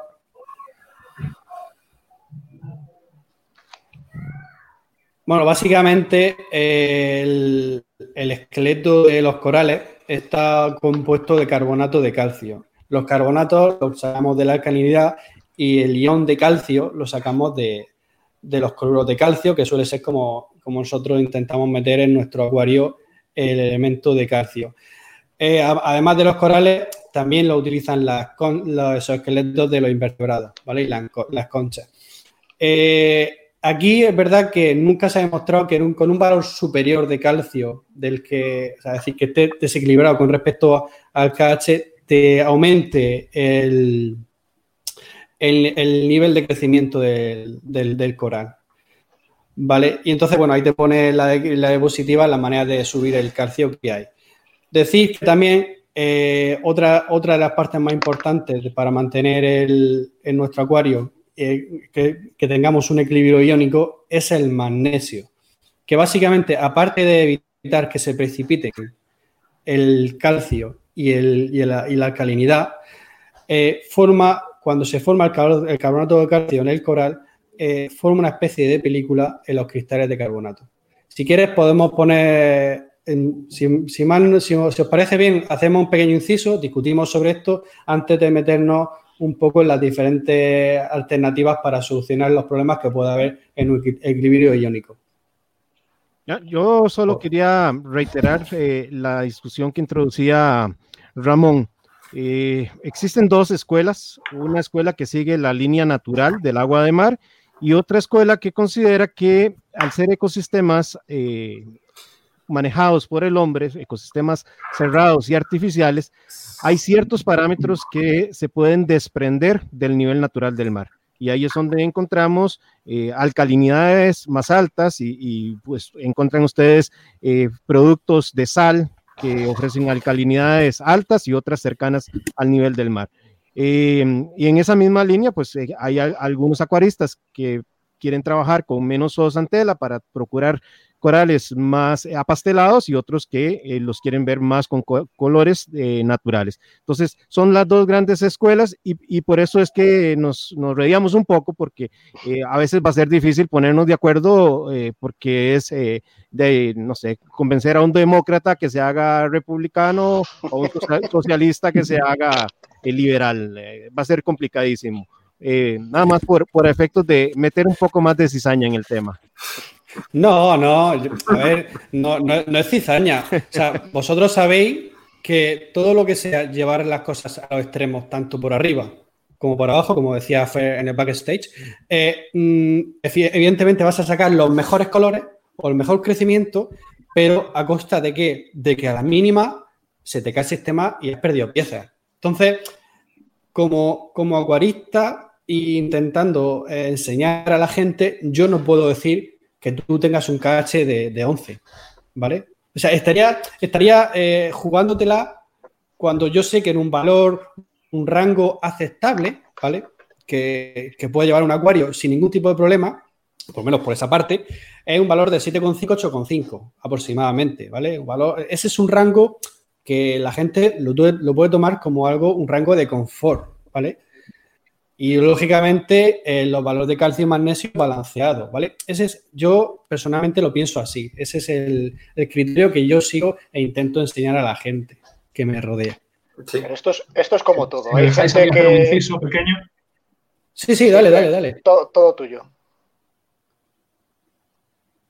Solo un momento, Albert, ya te dejo. Eh, hace muchos años, comentando ese tema precisamente de, de la gente que le da todo natural, conservar unos KHs y, unas alcalinidades más o menos lógicas respecto al mar, digamos, entre 7, 8, 8,5 aproximadamente, y la gente que le gusta tener KH superiores a 10, me comentaba una persona que, ya ha perdido la, pista de hace muchos años y me dijo, Fer, mira, es fácil. Eh, para llevar un acuario de esa forma lo que tienes que tener dominio de la técnica. Y, me lo decía fácil, un símil, que yo lo suelo usar mucho, y es, si un coche a 50 kilómetros por hora lo sabe conducir cualquiera, o casi cualquiera que lleve, que tenga una licencia. Pero un coche a 350 kilómetros por hora, hay muy poca gente que lo sepa llevar. Es más fácil que llegues antes, pero es mucho más fácil que te la pegues por el camino. ¿eh? Por lo tanto, cuando hablamos de este tipo de, de alcalinidades y de llevar acuarios, digamos, casi dopados para que tenga un crecimiento más alto, siempre tienen que ir de la mano de un acuarista que tenga el, total dominio de la técnica en este caso. No vale ponerse a experimentar con este tipo de cosas si no sabemos lo que puede ocurrir o lo que puede dejar de ocurrir. Ojo, tanto para lo que hablaba antes en el backstage que decía Ramón, tanto cuando nos pasamos, cuando vamos en el filo de la navaja por la parte de arriba, como cuando vamos en el filo de la navaja por la parte de abajo. Hay gente que le gusta mantener un nivel de zoosantelas, por ejemplo, tan limitado que el mantenimiento de esos acuarios también está muy al límite por la parte de abajo al revés que lo que comentábamos antes de los KH altos. Sí, sí. y por ejemplo, en este caso, Juan Gabriel, ¿qué, alcalinidad te gusta mantener a ti? Eh, yo manejo una alcalinidad de 8, 8.5, también porque los test eh, caseros, eh, pues yo creo que sí tienen una variación. yo lo he visto con mis pruebas de ICP que he mandado, de repente me aparece que tengo eh, no sé, un el, digo, perdón, el ENDOC, que tengo un 7 de alcalinidad, eh, yo lo mido aquí, ¿no? En mi casa con, con, este, con el checker de HANA y me marca 7.5. Y cuando me llega el resultado dice de, ENDOC, eh, resulta que tengo 6.3, ¿no? Obviamente yo le creo más a la máquina de ENDOC, de, ICP, vaya, que, que, al test casero. A mí, me pasa, a mí me pasa igual que a ti, Gabriel. Sí, yo trato de mantener el cache eh, eh, pues en, en 8, por si sí existe esa variación entre los test caseros y la máquina de laboratorio, pues este, no tener yo ningún problema con mis corales, ¿no? Eh, hubo un momento en el que sí tenía yo en 7, mantenía yo en 7 mi, mi calidad, y de repente empecé a, ver problemas en algunos corales LPS y fue cuando me di cuenta que en el NDOC aparecía que tenía eh, la calidad en 6.2, 6.3, y la variación era como de 7 puntos. Entonces lo que empecé a hacer fue subir la alcalinidad y tener ese parámetro, pues como ese rango entre, de 8 para esas fluctuaciones, pues que no me afectaran a mis corales. Esa es la, la experiencia que tengo yo con el KH y trato yo siempre de mantenerlo en, en 8, 8, 5. lo he subido, he hecho experimentos, como tú dices, este, de repente uno quiere más y quiere ver qué pasa si realmente se sube la calidad a 9 y si a ver si hay un crecimiento exponencial en los corales. Y a veces sí, sí, sí, lo, sí lo notas y sí empiezan a crecer más, porque también me he dado cuenta que al subir el KH a 9 o hasta 10, también el pH del agua se sube. Y al tener esas, eh, eh, todos esos parámetros pues eh, fuera de rango, en una parte este, más alta, pues sí, sí, sí tienen una reacción los corales en cuanto al crecimiento, pero pues es, estás en la cuerda floja, ¿no? Como tú dices, no es lo mismo manejar un carro a 50 kilómetros que manejar un carro a 350. Y ahí es cuando, pues lo ideal, lo que yo recomiendo es que mejor te la lleves en los parámetros que todo el mundo usa, ¿no? O sea, el estándar que es, no sé, yo creo que un 8, que es también lo que recomienda eh, Triton y recomiendan también otras marcas eh, que tener el, el cache eh, pues arriba, ¿no? Arriba de, de, 9. Porque también ahí entran los nutrientes, ¿no? Se supone que entre más nutrientes tengas en tu agua y tengas más bajo el KH, pues también puedes tener ahí algunos problemas de, pues de RTN y algunas cosas ahí raras de, de crecimiento. Eso es lo que yo antes iba, iba a apuntar, de que, bueno, solamente apuntar una cosita con el test de KH, que aquí en España también hemos visto que últimamente hay bastante variación entre ciertos lotes de los test caseros, ¿vale? Y suelen fallar entre 0,5 e incluso 1.2 la variación de KH y por lo tanto sí que es necesario de vez en cuando hacer un, un endoc para saber eh, realmente el valor de KH que tenemos real, ¿no? Medido con, en proporción también con el boro. Pero eh, lo que iba a decir antes es que hay dos clases de acuaristas. Está el acuarista que quiere un KH elevado porque lo sabe controlar y sabe que va a tener que nutrir más a esos corales por la alta tasa de crecimiento, que va a tener que tener un calcio un poquito más elevado, el magnesio un poco más elevado, el yodo, el boro, el bromo, el vanadio, todos los elementos químicos porque la tasa de crecimiento es muchísimo mayor y tiene que andar jugando con todos esos parámetros, eso es una clase de acuarista que busca eso y lo controla. Y otra clase de acuarista es el que compra una sal con un KH elevado, la echa y ha oído decir que para corales blandos lo mejor son un KH a 12 y los nitratos a 50, por ejemplo. Estamos diferenciando dos tipos, ¿vale?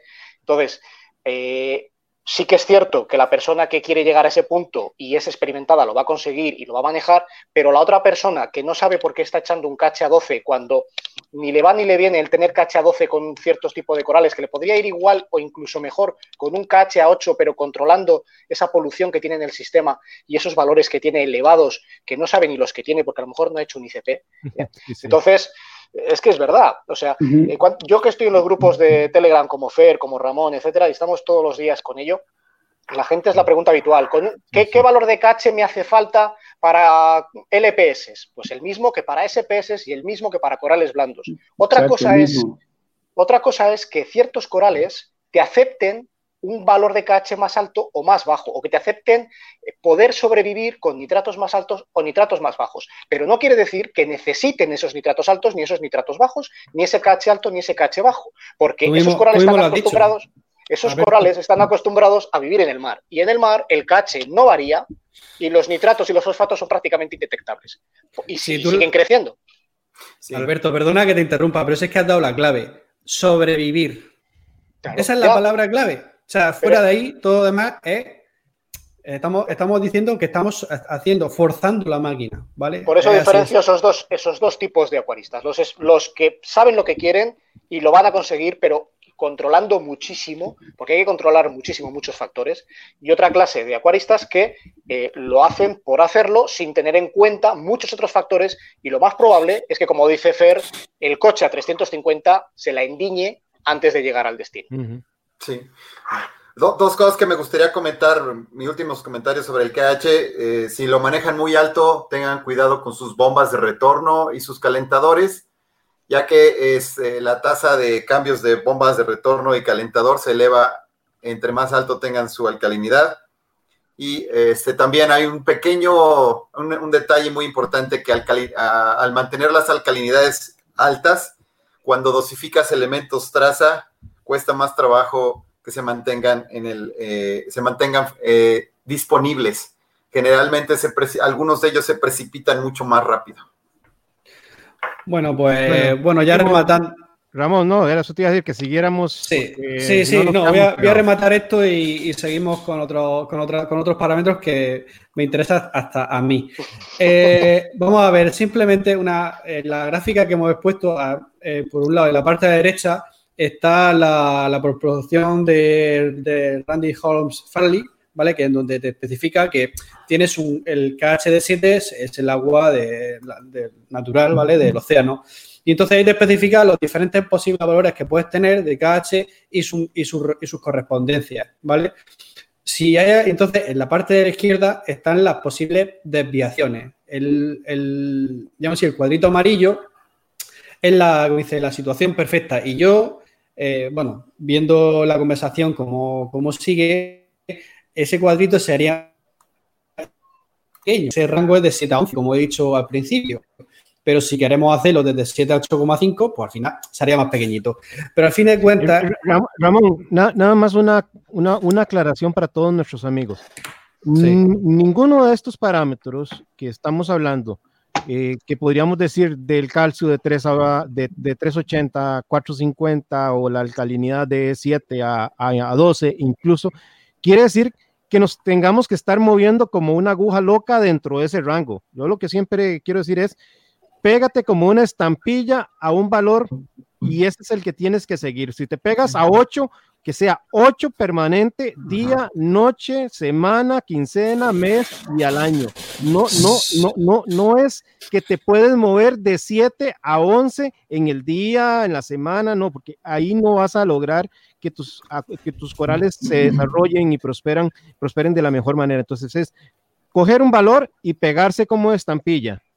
Perdón, no, es una buena aclaración porque quizás eh, los que llevamos bastante tiempo con, el acuarismo, damos por hecho que la gente tiene, tiene claro que lo más primordial para tener un acuario marino es la estabilidad. Es, básico. O sea, si no tienes una estabilidad.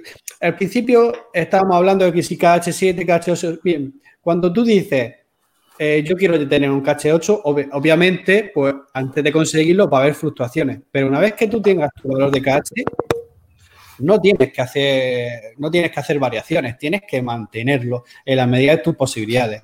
Que habrá fluctuaciones, pero las justas, ¿vale? Para eso hay sistemas de, de, añadido de, de elementos automáticos, etcétera, etcétera. Hay muchos mecanismos para conseguir ese equilibrio, pero una vez que tienes el acuario equilibrado, joder, no lo cambie.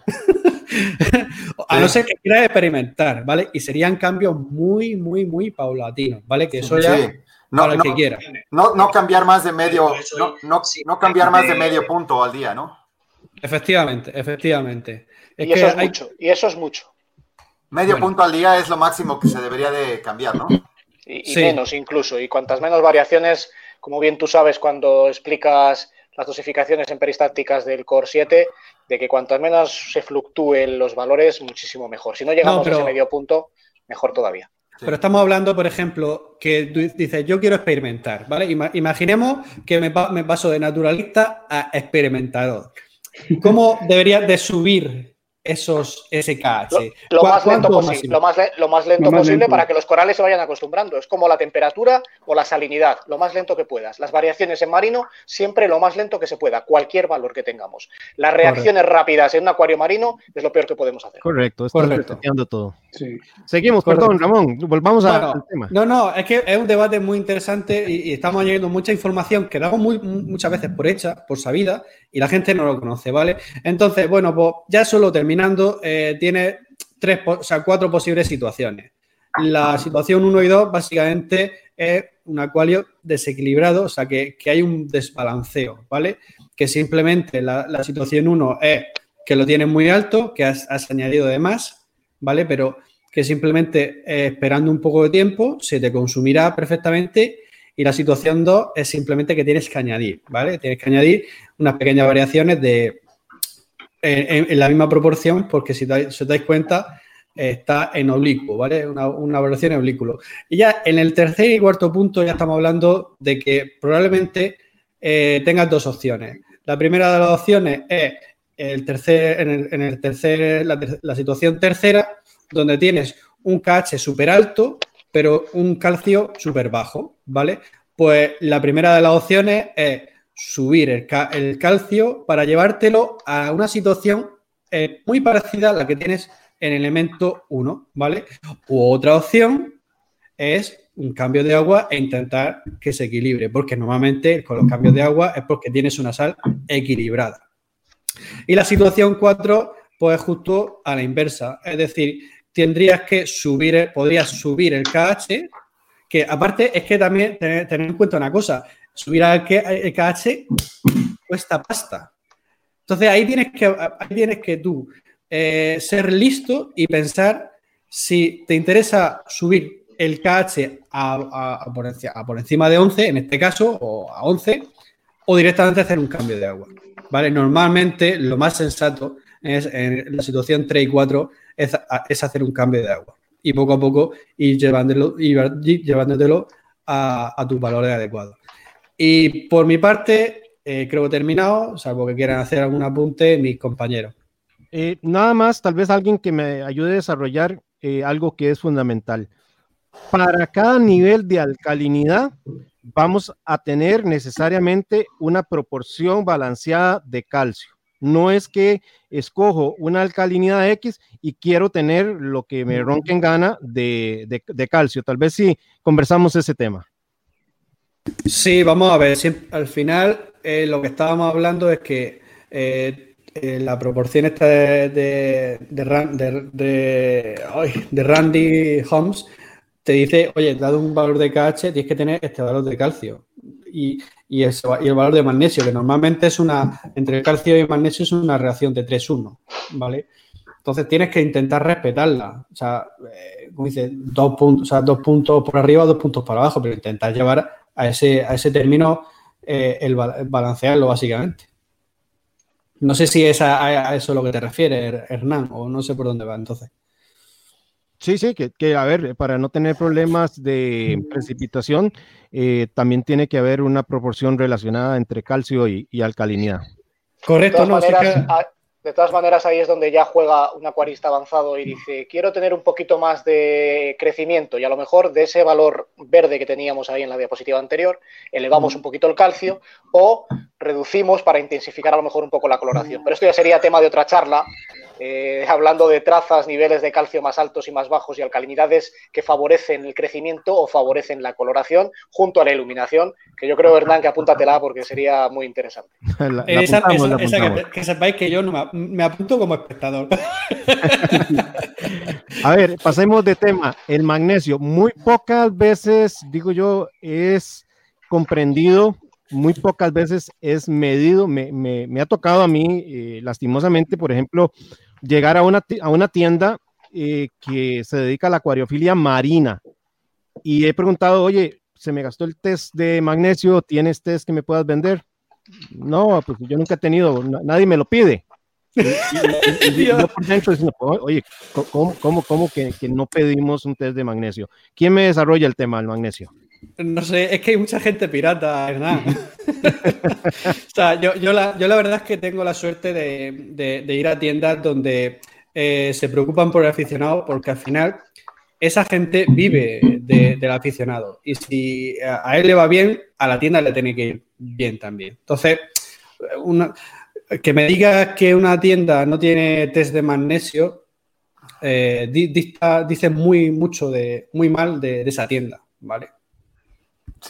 ¿Quién me desarrolla el tema del magnesio? ¿Por qué es importante el magnesio? Sí, bueno.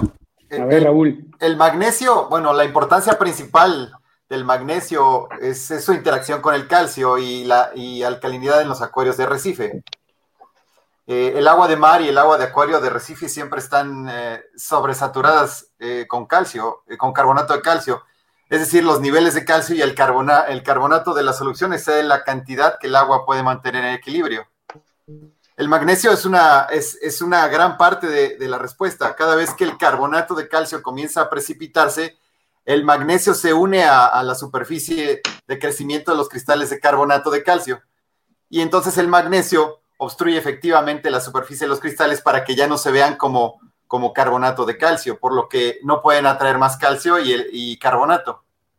Sin el magnesio, la precipitación eh, eh, del, carbonato de calcio probablemente aumentaría lo suficiente como para, para este, hacer imposible el mantenimiento del calcio y la alcalinidad de niveles naturales. Es por eso que es muy importante eh, mantenerlo a niveles adecuados. Es realmente un, podríamos, nos, una, nos ayuda al, balance completo de, los dos factores que estamos eh, dosificando constantemente, ya sea que lo hagamos con un reactor de calcio o lo hagamos con una bomba dosificadora. Este, no dosificar magnesio y no medirlo es este, realmente un grave error. Sí, entre otras cosas porque evita que se precipite el carbonato y el calcio. Que, Gabriel, ¿ibas a decir algo? Yo, llevo usando eh, pues el método Bali ya muchos años. Y bueno, en, eh, en, el tema del Core 7, que es el que uso actualmente, pues es una fórmula balanceada en la que vienen pues, todos los elementos por separado. Y pues yo nomás he tenido el problema de, más bien, cuando mando un, eh, un, un examen de, cuando, cuando mando a testear mi agua y me llega mi resultado de ICP, pues todos los parámetros aparecen pues en el rango en el que tienen que estar. He hecho muy pocas correcciones en el caso del magnesio, eh, y eso que mi tanque pues tiene, la, tiene, tiene está pues completamente eh, saturado de corales, y el magnesio no, no, no, no, tiene mucha variación, y yo creo que es porque la fórmula que uso actualmente eh, de Balin, pues es una fórmula balanceada, que, en la cual pues nada más hay que hacer ciertos ajustes, sí los he tenido que hacer, me ha pedido de repente Triton que agregue 100 mililitros más eh, de, magnesio ¿no? Al, sistema. Y cuando hago otro examen de ICP al mes, ya no tengo que volver a dictar magnesio, ya el magnesio ya, ya está estable, mis corales pues sí lo siguen consumiendo, pero pues esa corrección que hice, tal vez de 100 mililitros o de 50 mililitros, fue suficiente para yo poder mantener esos niveles de magnesio. Yo casi no mido el magnesio, la verdad, nada más me espero a que a mandar mi prueba. Eh, no, no, no, tienen, no tienen test en tu tienda. Es, eh, no, tampoco. tampoco tienen. Entonces, pues yo más bien me guío por, por, el cache. El cache es el que siempre mantengo a, la, raya y ya lo que es el calcio, el magnesio, eh, pues los trato de, bueno, no los mido porque no tengo, pero ahorita con ICP la verdad es que me ha ido muy bien y he tenido todo en, todo en orden gracias a la fórmula que, que uso que estaba pues balanceada. Hombre, también es verdad una cosa, eh, las fluctuaciones que, que, tiene el magnesio no son tan grandes como por ejemplo puede llegar a ser la alcalinidad o el calcio. Entonces, es verdad que si tienes que pecar de algo, podrías pecar de, oye, como sé que el magnesio no va a sufrir tanta variación, pues a lo mejor en vez de medirlo una vez a la semana, pues lo mido una cada dos, ¿vale? Porque en teoría, si tu sistema está balanceado, mm, si tú te vas a dar cuenta que hay algún desequilibrio con el calcio y, el, calcio y la alcalinidad. ¿vale? Eh, eso yo entiendo que eso es a lo que se refiere la. Ramón, eh, tal vez yo quisiera, para términos prácticos, hay personas que aditan y aditan y aditan y aditan calcio y no les sube el calcio. Entonces, lo que debemos de comprender, eh, fuera de que puedan haber otras posibilidades, pero la mayoría de los casos, es que el magnesio es el que permite estar, que, en la columna del agua esté disuelto el calcio y esté disuelta la alcalinidad. Si está mm, el, magnesio muy por debajo, nos va a hacer un mundo poder subir el calcio. Entonces, si alguien tiene calcio eh, muy bajo y no lo puede subir y no lo puede subir, dele primero una mirada a cómo está ese magnesio. Pero es eh, que yo, o sea, no separes, no separes el calcio, el magnesio y la alcalinidad. Tienes que mirarlo esos tres. O sea, así de simple. o sea, tú no puedes medir una calcio, ni la alcalinidad ni, ni, el magnesio. Sí. Incluso los que manejan el reactor de calcio saben que tienen que dosificar magnesio. Sí, sí, sí, sí. ¿Les parece si vamos continuando? Sí, sí, Vamos, eh, Bello, vamos una hora y media. Tenemos un promedio de 390 personas que, nos han venido acompañando y, me he quedado impresionado. Desde todas partes, honestamente, les digo, literalmente de todas partes de América y de España. Así que muchísimas gracias a todos ustedes que siguen esta transmisión de, de, mi Arrecife. creo que entonces no le hemos hecho tan mal. Ha sido algo que, ha sido provechoso para ustedes. Vamos a entrar eh, en un tema también interesante que es el potasio. A ver, ¿quién me quiere referir el potasio? Rangos normales, 380, 450 ppm. Y... Mira, esto, esto te lo voy a responder yo. Solo voy a hacer, me, me, va a permitir el lujo de responderte a eso. El potasio es siempre 20 puntos por debajo del calcio. Y eso es gracias a. Alberto y ahora, Alberto, te dejo que, que te explayas, macho. Bueno, esto, el, el potasio es uno de los elementos que incluso podemos medir con test caseros, porque existen test caseros para medir el potasio, cosa que yo no recomiendo.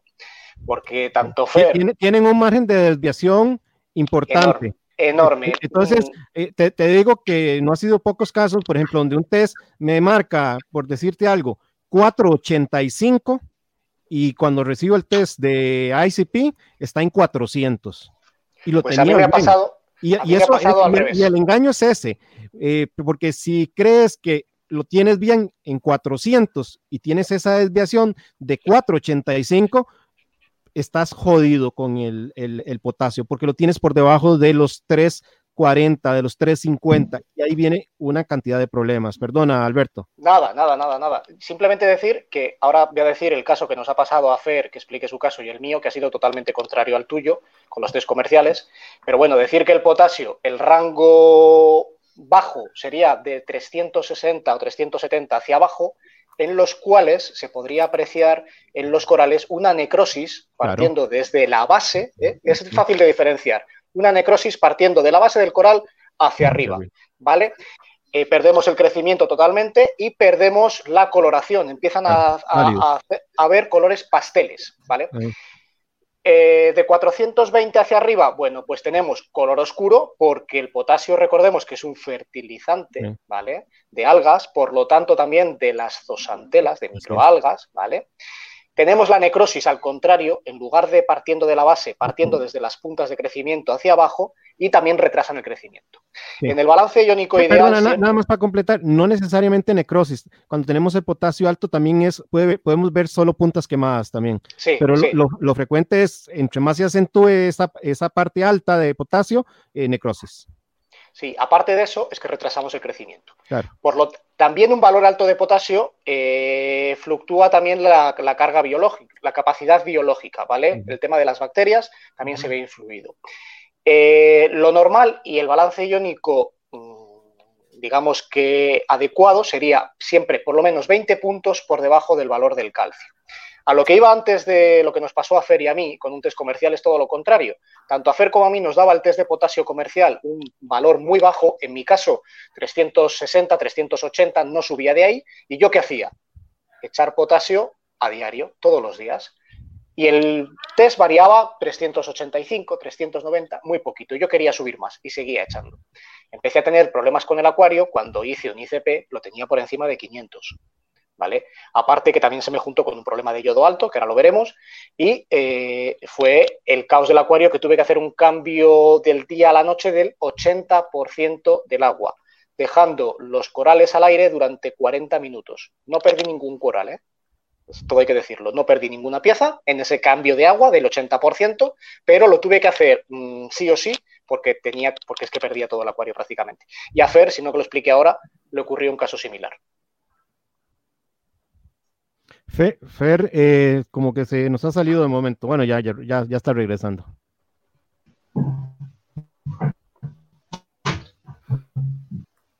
Sí, bueno, yo, profundizando un poco en el tema de, la, importancia del, potasio para las bacterias, yo se lo digo a todo mundo que cuando, cuando tienen problemas para controlar nutrientes, eh, eh, es muy importante saber que tenemos una buena cantidad de potasio porque ya lo dijo Albert, sin, sin potasio las bacterias no pueden, no pueden hacer su trabajo de, de transformar este, elementos, amonia, nitritos, nitritos, nitratos.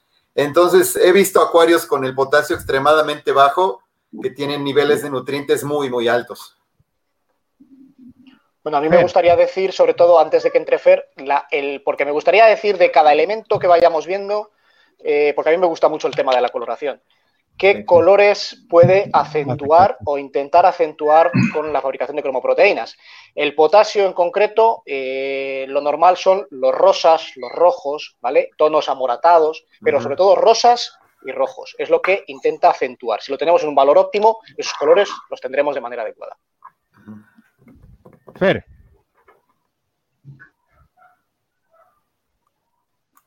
Fer, ¿nos escuchas para que te refieras a la experiencia de potasio alto?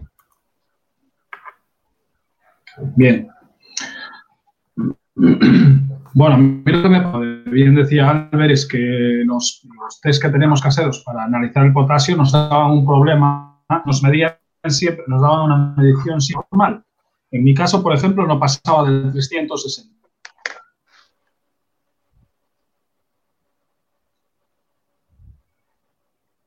No, como que tenemos problemas con, con la calidad de internet de Fer. No sé si tú conoces la, la, historia, Alberto. Sí, la de Fer ha sido similar a la mía. Le pasó exactamente igual, un test comercial que no le Nada, parece que no vuelve. Pues tenía, el mismo tenía el mismo problema, 360, 370, empezó a habitar potasio y cuando hizo un ICP, pues bueno, empezó a tener STN y RTN en muchas acróporas grandes. Hablamos de acróporas de más de 30 centímetros de diámetro y bueno, pues empezó a darse cuenta que algo, algo sucedía. Creo recordar que compró un test, otro test de potasio comercial y como realmente cuando son nuevos no están contaminados, porque lo que sucede con los test comerciales es que muchas veces se contaminan al usarlos, ¿vale? Con los reactivos y demás no limpiamos bien los productos o las pipetas y se empiezan a contaminar, pues le dio un valor de 500 y pico y a partir de ahí ya se dio cuenta de que se estaba excediendo con el potasio como me pasó a mí. Ok. Bueno, seguimos eh, para no quedarnos pegados porque tenemos varios, varios temas bien interesantes todavía por delante. Eh, voy a, compartirles una consulta que me, hicieron. En pantalla se los voy a poner. Me hacen esta consulta. Hernán, por favor, ayudarnos a explicar el Redfield Ratio. Bueno, quiero introducir el tema de los nitratos y los fosfatos. por dicha, hoy día eh, Triton ha desarrollado un test eh, que es yo diría fundamental que todo acuarista realice en algún momento, que es el Endox, que creo que ya eh, lo ha referido por acá Juan Gabriel. Y básicamente este test lo que nos va a permitir es conocer la proporción que tenemos en nuestro acuario de los carbonatos, los carbonos, perdón, carbón, los compuestos nitrogenados y el fósforo. Y de ahí producto de la data, de, esa gran cantidad de datos de, que ha recibido Triton a, su, a través de sus años de operación, nos ha desprendido cuatro relaciones. Pero es, un tema eh, para desarrollar en un, capítulo completo, una charla completa. Por ahí en el canal de mi Recife tengo un video que explica totalmente el tema. Búsqueselo como Endox y van a, conocer. Ya eh, no tenemos necesidad de pensar en la razón de Redfield, que, a ver, muy, muy, muy noble, porque estamos hablando de una investigación realizada en los años 30 y pico, 39, 37, si por ahí no me equivoco, sobre la cantidad de eh, fósforo y compuestos nitrogenados que habían en, los, eh, en el plancton marino. Pero bueno, ya no hay necesidad de recurrir a, la razón de Redfield y podemos utilizar las cuatro razones de eh, Triton, que son fundamentales, porque a veces tenemos grandes problemas de necrosis y es resultado de un exceso de carbono en nuestro acuario. Y el acuarista sigue aditando eh, carbonos, ya sea vodka, ya sea vinagre, Nopox, eh, fórmulas caseras, y lo que está haciendo es simplemente empeorando el problema, o está utilizando aminoácidos y va a volver a empeorar el problema. Le aparece cianobacteria y no saben cómo resolverla. Bueno, a través del test de Endox y en, busquen en mi canal, ahí está un video bien explicativo. Eh, quiero ingresar ahora con el tema de los nitratos. ¿Quién, ¿Quién, me ayuda a desarrollar nitratos? Juan Gabriel. A ver, eh, bueno, pues el, tema de los nitratos, pues no sé. No, no, a ver, mejor tú, Raúl, empieza con. No, no, no, no, Yo precisamente, precisamente quería que. Científicamente que yo, yo pues es más como empírico lo que, lo, que te puedo aportar, lo que puedo aportarles. ¿En, cuánto los tienes tú tus nitratos, Juan Gabriel? Yo mis nitratos eh, los tengo entre 1 y 3. Eh, nunca en cero, pero sí, eh, mi tanque ya, ya, tiene demasiado, demasiados peces, los peces ya están muy grandes, la alimentación pues es mayor y eso me ha ocasionado no tener los nutrientes este, tan estables como yo quisiera. Sí tengo ahí un problema un poco de, nutrientes en cuanto a los nitratos, sí los tengo a veces un poco altos, y este, pero bueno, trato de, disminuir la alimentación de los peces, que creo que es lo más importante para poder mantener los, los nutrientes estables y, así me la llevo, ¿no? obviamente he visto que cuando tengo los nutrientes más altos en mi tanque, eh, sobre todo las acróporas, eh, se hace una sosantela mucho más gruesa en el esqueleto y, eso hace también que tengan una coloración más metálica. Eh, que normalmente pues el, aficionado busca un color eh, más brilloso, más pastel, pero pues también llegar a ese extremo de coloración, eh, pues estás desnutriendo al coral, no se le está pasando tan bien, tú lo ves muy bonito, pero realmente pues estás también como en la cuerda floja porque tienes una zooxantela mucho más delgada por tener nutrientes escasos en el agua que tener este, nutrientes un poco más altos, que eso hace que pues, la zooxantela de coral sea más gruesa y el, el coral en sí esté más sano, ¿no? yo, yo, preguntaba, le pregunté a Juan Gabriel, porque todos conocemos el, el acuario de Juan Gabriel, em, y que me sirva de referencia para retomar aquel tema del cual hablábamos de las dos escuelas. Em, los eh, nitratos para las personas que les gusta los colores de sus corales más apastelados, eh, pues no solo es un tema de tener los nutrientes casi que indetectables, como de, lo tiene Juan Gabriel, sino que también manejar otros parámetros, como el caso de la misma alcalinidad y otros elementos traza que iremos desarrollando durante la conversación. Pero eso no quiere decir que, es, que si uno no sigue esa escuela, no puede optar por la otra escuela. Y en la otra escuela, pues encontramos acuarios extraordinariamente bellos, inclusive hasta con niveles de 20, 25 partes eh, por millón.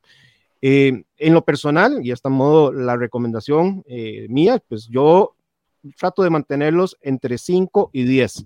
Y, y, yo creo que al final de cuentas, mucho se resume en téngalos en la medida en que usted se sienta cómodo con lo que está viendo en su, en su, en su acuario. A mí no, tal vez no me gusta, no soy más del lado de los apastelados, me gustan un poco tonos más eh, naturales, por así decirlo, y entonces manejo un poquito más arriba. Eh, lo que pasa es que yo no soy chofer de Ferrari, como diría Fernando, y Juan Gabriel sí lo es, ¿ah? no, bueno, sí, sí, de, de, repente sí trato de experimentar, este, sobre todo el tema de los nutrientes y ver qué, qué reacción tienen en, en mi tanque, si los bajo, o si los, o si los dejo que se suban, ¿no? Y he visto, pues, por eso trato de mantenerlos en uno, máximo dos, tres ya me pasé, y es cuando ahí veo mis corales en un punto medio, ¿no? Ni tan pastel, ni tan metálico, y los veo bien, veo, veo buena extensión de pólipo, buena, veo buena coloración, y, pero sobre todo yo que el, eh, en el tema de, de, la coloración el fosfato es el, pues es el enemigo número uno de las, de las acróporas en, en específico. Entonces también tienes que tener una relación entre los nitratos y los fosfatos para, para poder lograr pues sacar el máximo color de, tus corales, ¿no? Bueno, sobre todo de las acróporas. Yo, yo creo que el consenso entre nuestros, nosotros seis, eh, aunque podamos seguir escuelas diferentes, es nunca pueden estar indetectables eh, ni los fosfatos ni los nitratos. Correcto. Lo que pasa es que habría que diferenciar un poco, o por lo menos intentar diferenciar entre lo que son nutrientes que el coral puede asimilar y lo que son los atos que llamamos, que son los nitratos y los fosfatos. No por tener más cantidad de nitratos tenemos más cantidad de nutriente asimilable por el coral, que eso es una cosa que mucha gente eh, no lo tiene en cuenta, porque los nitratos son los productos del metabolismo del ciclo del nitrógeno. Vamos a tener eso por premisa luego después para, que pueden venir también de la alimentación, es obvio. Pero no por tener más nitratos tenemos más calidad de alimentación. Podemos tener una calidad de alimentación muy buena y tener los nitratos prácticamente indetectables, porque el ciclo de nutrientes se empieza echando la alimentación, pero al final se cierra exportando toda esa polución que tenemos de más en el sistema, que es a lo que podríamos llamar los atos como también una polución del sistema, que si no la conseguimos eliminar, se va a ir acumulando en él. ¿no? Eh, yo simplemente resaltar que los nitratos nosotros solemos aconsejar siempre por debajo de 10 hasta 10, más que nada porque es un rango fácil de controlar, eh, mediante bueno, pues, eh, refugios de algas, reactores desnitrificadores, eh, fórmulas con carbono, etcétera. Pero también hay que tener en cuenta que aparte de influir en la coloración, que entraríamos en otra charla, hay ciertos animales que con nitratos por encima de 20 empiezan a sufrir patologías. ¿Vale? por ejemplo, muchos peces mariposa con nitratos por encima de 20 empiezan a sufrir. Y diréis, bueno, yo es que tengo 30 o 40 de nitratos y tengo un Chelmon precioso, ¿vale? Y no tengo ningún problema con él. Bueno, no le estás viendo el hígado como le tiene realmente, ¿no?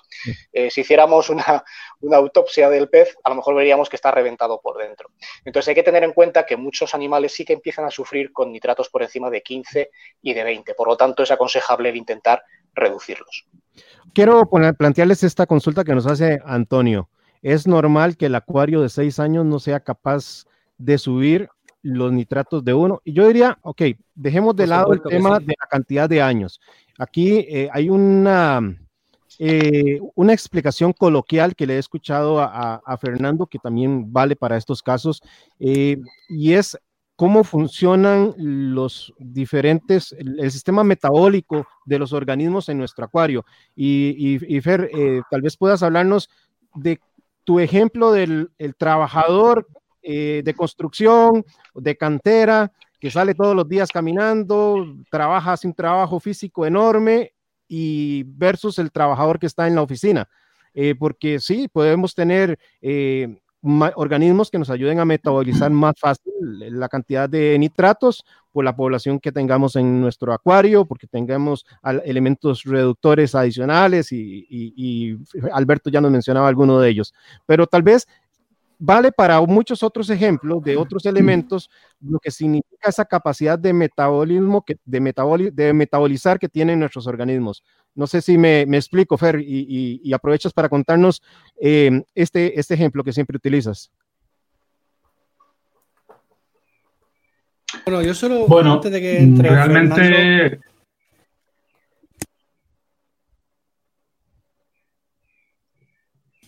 Dale, dale, Fernando. Dale, Fernando. Vale. Bueno, lo que decías tú, Hernández, que sí que es verdad que una persona que se coma un kilo de carne al día, si no lo quema, está claro que lo va a acumular. Una persona que queme ese kilo de carne va a estar delgado siempre, ¿no? En el caso de los acuarios, bueno, lo que tenemos que tener, hay un sistema metabólico que funciona en un acuario que no solo de lo que nosotros le echemos de comer y de lo que veamos a simple vista, sino que hay otra fauna que es la que realmente es capaz de procesar toda esa materia orgánica que descompone y que puede producir compuestos nitrogenados y que es lo que realmente va a mantener un acuario sano en cuanto a nutrientes, en cuanto a datos. En muchos casos, acuarios, yo he visto muchos acuarios, el otro día nos hacían una pregunta que era, ¿Por qué no me suben los fosfatos ni los nitratos en mi acuario? Bueno, pues básicamente porque tienes una colonia bacteriana lo suficientemente potente como para ser capaz de, metabolizar todos los productos o que la propia infauna se le está cortando a Fer el internet. Sí. Alberto. Eh, básicamente hablábamos de la, el otro día lo platicamos, que tal vez hagamos una plática más adelante sobre la capacidad biológica del acuario contra la carga biológica del acuario. Y cuando un acuario no es capaz de mantener eh, los niveles, eh, niveles mínimos de, nutrientes, es precisamente como lo decía Fer, que el, que el acuario tiene una gran capacidad biológica y la carga biológica es mucho menor nosotros todos sabemos que, el nitrato y los fosfatos vienen por lo que nosotros le ponemos al acuario, el alimento. Entre más alimentemos a los peces, más, este, más nitratos vamos a tener y más fosfatos si, utilizamos alimentos con fósforo eh, añadido, que sabemos que los alimentos secos son los que más este, fósforo tienen. Entonces, eh, ahí está el control. Nosotros tenemos el control y el balance de los nutrientes en la cantidad de peces que tengamos. Eh, yo soy, a mí me gustan mucho los peces y les hasta les pongo nombre, y este, pero también tengo que aceptar que a veces nos pasamos y cuando pasamos a la tienda y se nos antoja otro pez y otro pez y otro pez y otro pez y al ratito viene el problema de nutrientes y es ahí donde estamos no estamos considerando que cada pez tiene un efecto completo en el acuario, lo estaba diciendo Juan Gabriel hace un momento. Cuando él compró, eh, tiene, él tiene unos scats que son los, los peces este, salobres, de, que pueden, salobres que pueden vivir en agua marina que, que más comen. Es impresionante cómo comen sus, esos dos, esos este, escatófagos. Este, y hasta por eso yo creo que hasta en el nombre, eh, hasta en el nombre lo traen, ¿no? Escatofago, este, se la pasan comiendo todo el día. Y, y, y, entonces tienen ese efecto en el acuario. Por eso tienen que ustedes medir la cantidad de peces que tienen en el acuario, porque realmente existe. Es, es muy curioso que, que, no exista todavía un consenso para determinar exactamente cuántos peces podemos tener por cada tantos litros. A, mí, me, a mí, me, gusta mucho utilizar la regla de, de, 7 litros por cada centímetro de pez. Y me preguntan de dónde la saqué. No sé, he investigado por todos lados, pero he leído muchas veces y, y he llegado a la... A, para mí son 7 litros por cada centímetro de pez. Y si te pasas de eso, ya tienes demasiados peces. Yo, yo me gustaría, la verdad es que una pena lo de Fer porque eh, me hubiera gustado que hubiese explicado eh, el tema del reactor de nitrificador, desnitrificador, porque tú puedes jugar con esa cantidad de peces que, dice Raúl, eh, con mecanismos de, de, desnitrificación para no tener tantos nitratos en este caso. Entonces, eh, a la pregunta que dicen de que no puede ser que es normal que con 6 años, un acuario de maduración de 6 años, no pueda subir nitrato, más de uno. Por supuesto que es normal. Eso es algo totalmente razonable. Pero que todo, al final, tú tienes que tener una serie de herramientas para poder exportar nutrientes.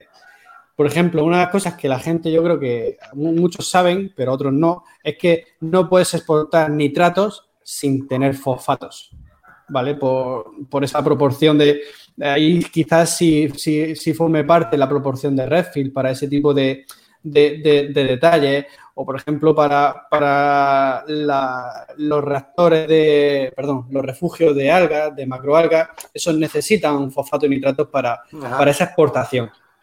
Yo, más que, yo más que la relación de Redfield, que es obsoleta totalmente porque es del año 1963, no es que sea obsoleta, es que no se aplica en acuarios marinos y en acuarios de arrecife. ¿Por qué? Por una sencilla razón, porque eh, está basada en zonas de creación de, nacimiento de fitoplancton en profundidades muy grandes en, zonas oceánicas. ¿no? Por lo tanto, la, relación de Redfield la hemos tenido en norma muchos muchos años como seguimiento, pero si os fijáis, no es real. Vosotros cogéis la tabla de Redfield y, cogéis un valor de nitratos que ponga ahí, veis la cantidad de fosfatos que tenéis que tener y lógicamente no es asequible. Una relación más normalizada, en vez de ser 1,10 como es la de Redfield, podría ser 1,100. Me explico. Por ejemplo, 5 de nitratos, 0,05 de PO4, de fosfatos, ¿no?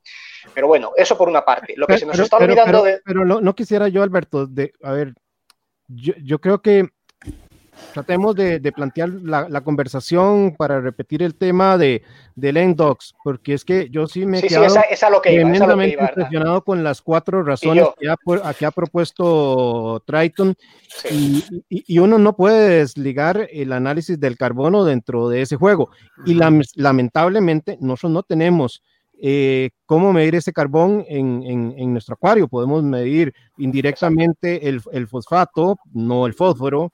Eh, podemos medir el, nitrato, no necesariamente todos los compuestos eh, nitrogenados.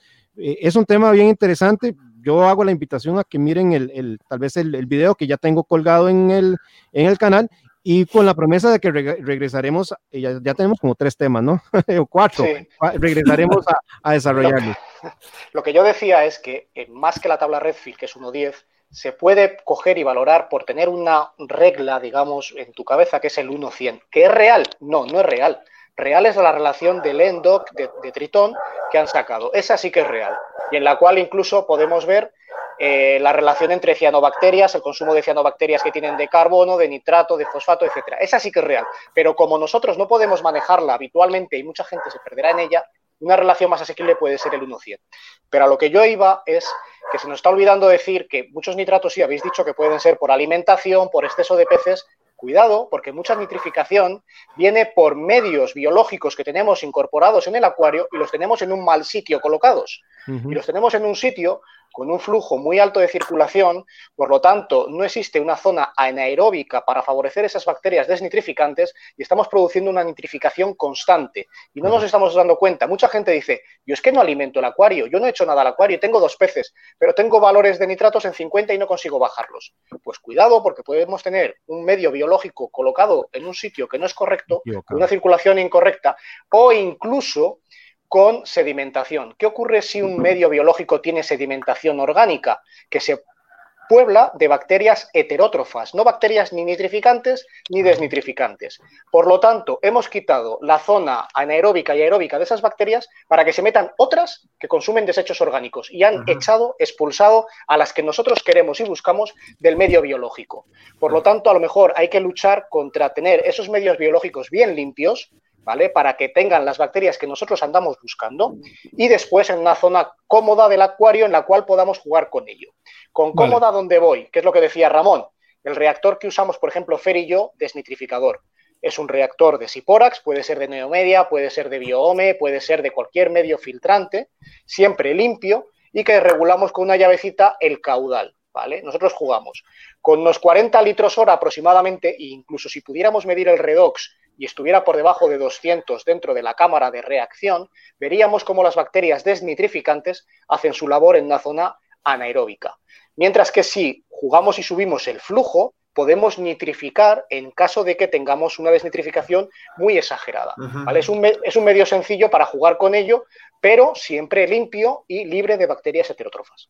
Por eso, es que por eso, para, mí, necesitaba destacar el, el reactor de nitrificación, de, desnitrificación que tiene Fer y que tienes tú, porque para mí es la clave para, poder jugar con nuestra posibilidad de, carga biológica, o sea, más bien capacidad biológica de nuestro acuario. Y efectivamente, tienes razón el tema de la reacción, ahí me he colado completamente, que estaba pensando siempre en 100, pero al final siempre te sale reacción de ah, de no sé qué. No, y y tenemos que tener en cuenta siempre que, lógicamente, para poder reducir nitratos tenemos que tener cierto valor de fosfatos. ¿Por qué? Porque las, bacterias comen de los dos tipos. Entonces, si y de los dos tipos y sumamos el carbono, que es un tercero, ¿vale? Tenemos tres alimentos principales, porque hay muchos más. Hay oligoelementos, hay vitaminas que podemos favorecer el crecimiento bacteriano con ello, pero no vamos a entrar en eso. no vamos a entrar en eso. Pero con esas tres, si nos falta o carecemos de una de las tres, las otras dos no las va a aprovechar. Por lo tanto, siempre tenemos que tener de las tres y una relación adecuada, que eso es lo que mide realmente el ENDOC, ¿vale? Que mide la capacidad de compuestos nitrogenados totales, la cantidad de carbono total y los fosfatos que los medimos mediante ICP. Hace una relación con ello y te dice en qué estás sobre por encima o por debajo, de qué careces o qué tienes en exceso para poder regular esa ese alimento bacteriano para que el conjunto de nutrientes y de polución sea constante y no sea un albergue de acúmulos en el acuario y que al final pues, nos den problemas. Solo, solo un apunte, Hernán, y ya terminamos, ¿vale? Si te parece, eh, que por ejemplo hay que tener en cuenta que tú no, deberías tener el, nuestro, material filtrante en una fase anterior a un reactor de algas, a un, a un refugio de algas. ¿Vale? Es muy, es muy importante ese detalle porque ese refugio de, de macroalgas eh, consume esa bacteria. Es, un detalle, es una pincelada más para que para, para, rematar un poco más el tema. Si lo vinculas con la propuesta de Triton, lo primero que hay en la primera cámara de Triton es el refugio de algas. Entonces, vale, señores, ya hemos hablado de, los nitratos, referencialmente hablamos de fosfatos. Para no quedarnos mucho tiempo, yo, yo, a ver, porque me he propuesto, ya llevamos dos horas y no quisiera llegar a las dos horas y media. Entonces, quiero entrar con los otros elementos. Sobre fosfatos, nada más, muy, muy puntual, verbo, sujeto, predicado, señores. Eh, Pero, sí, ya hemos hablado eh, de, Gabriel, ¿cuáles, ¿eh? ¿cuáles son tus niveles de fosfatos? Mis niveles de fosfatos los tengo en 0.010 a 0.05. Ok. 0.010 ya, ya también empiezo a ver eh, una disminución en la coloración de los, de los corales y 0.04, 0.05 es como el promedio en el que mantengo mi sistema y es como mejor veo los, corales. por ahí ando yo también. Alberto, ¿vos? Yo ando sobre lo normal 003, 004 habitualmente, es lo normal. He tenido un repunte incluso hasta de 0,3 eh, perdí coloración. Bueno, lógicamente los nitratos también subieron proporcionalmente. Cuando tuve aquel repunte con el potasio, el yodo, etcétera, bueno, pues todo se fue un poco descontrolado, ¿no?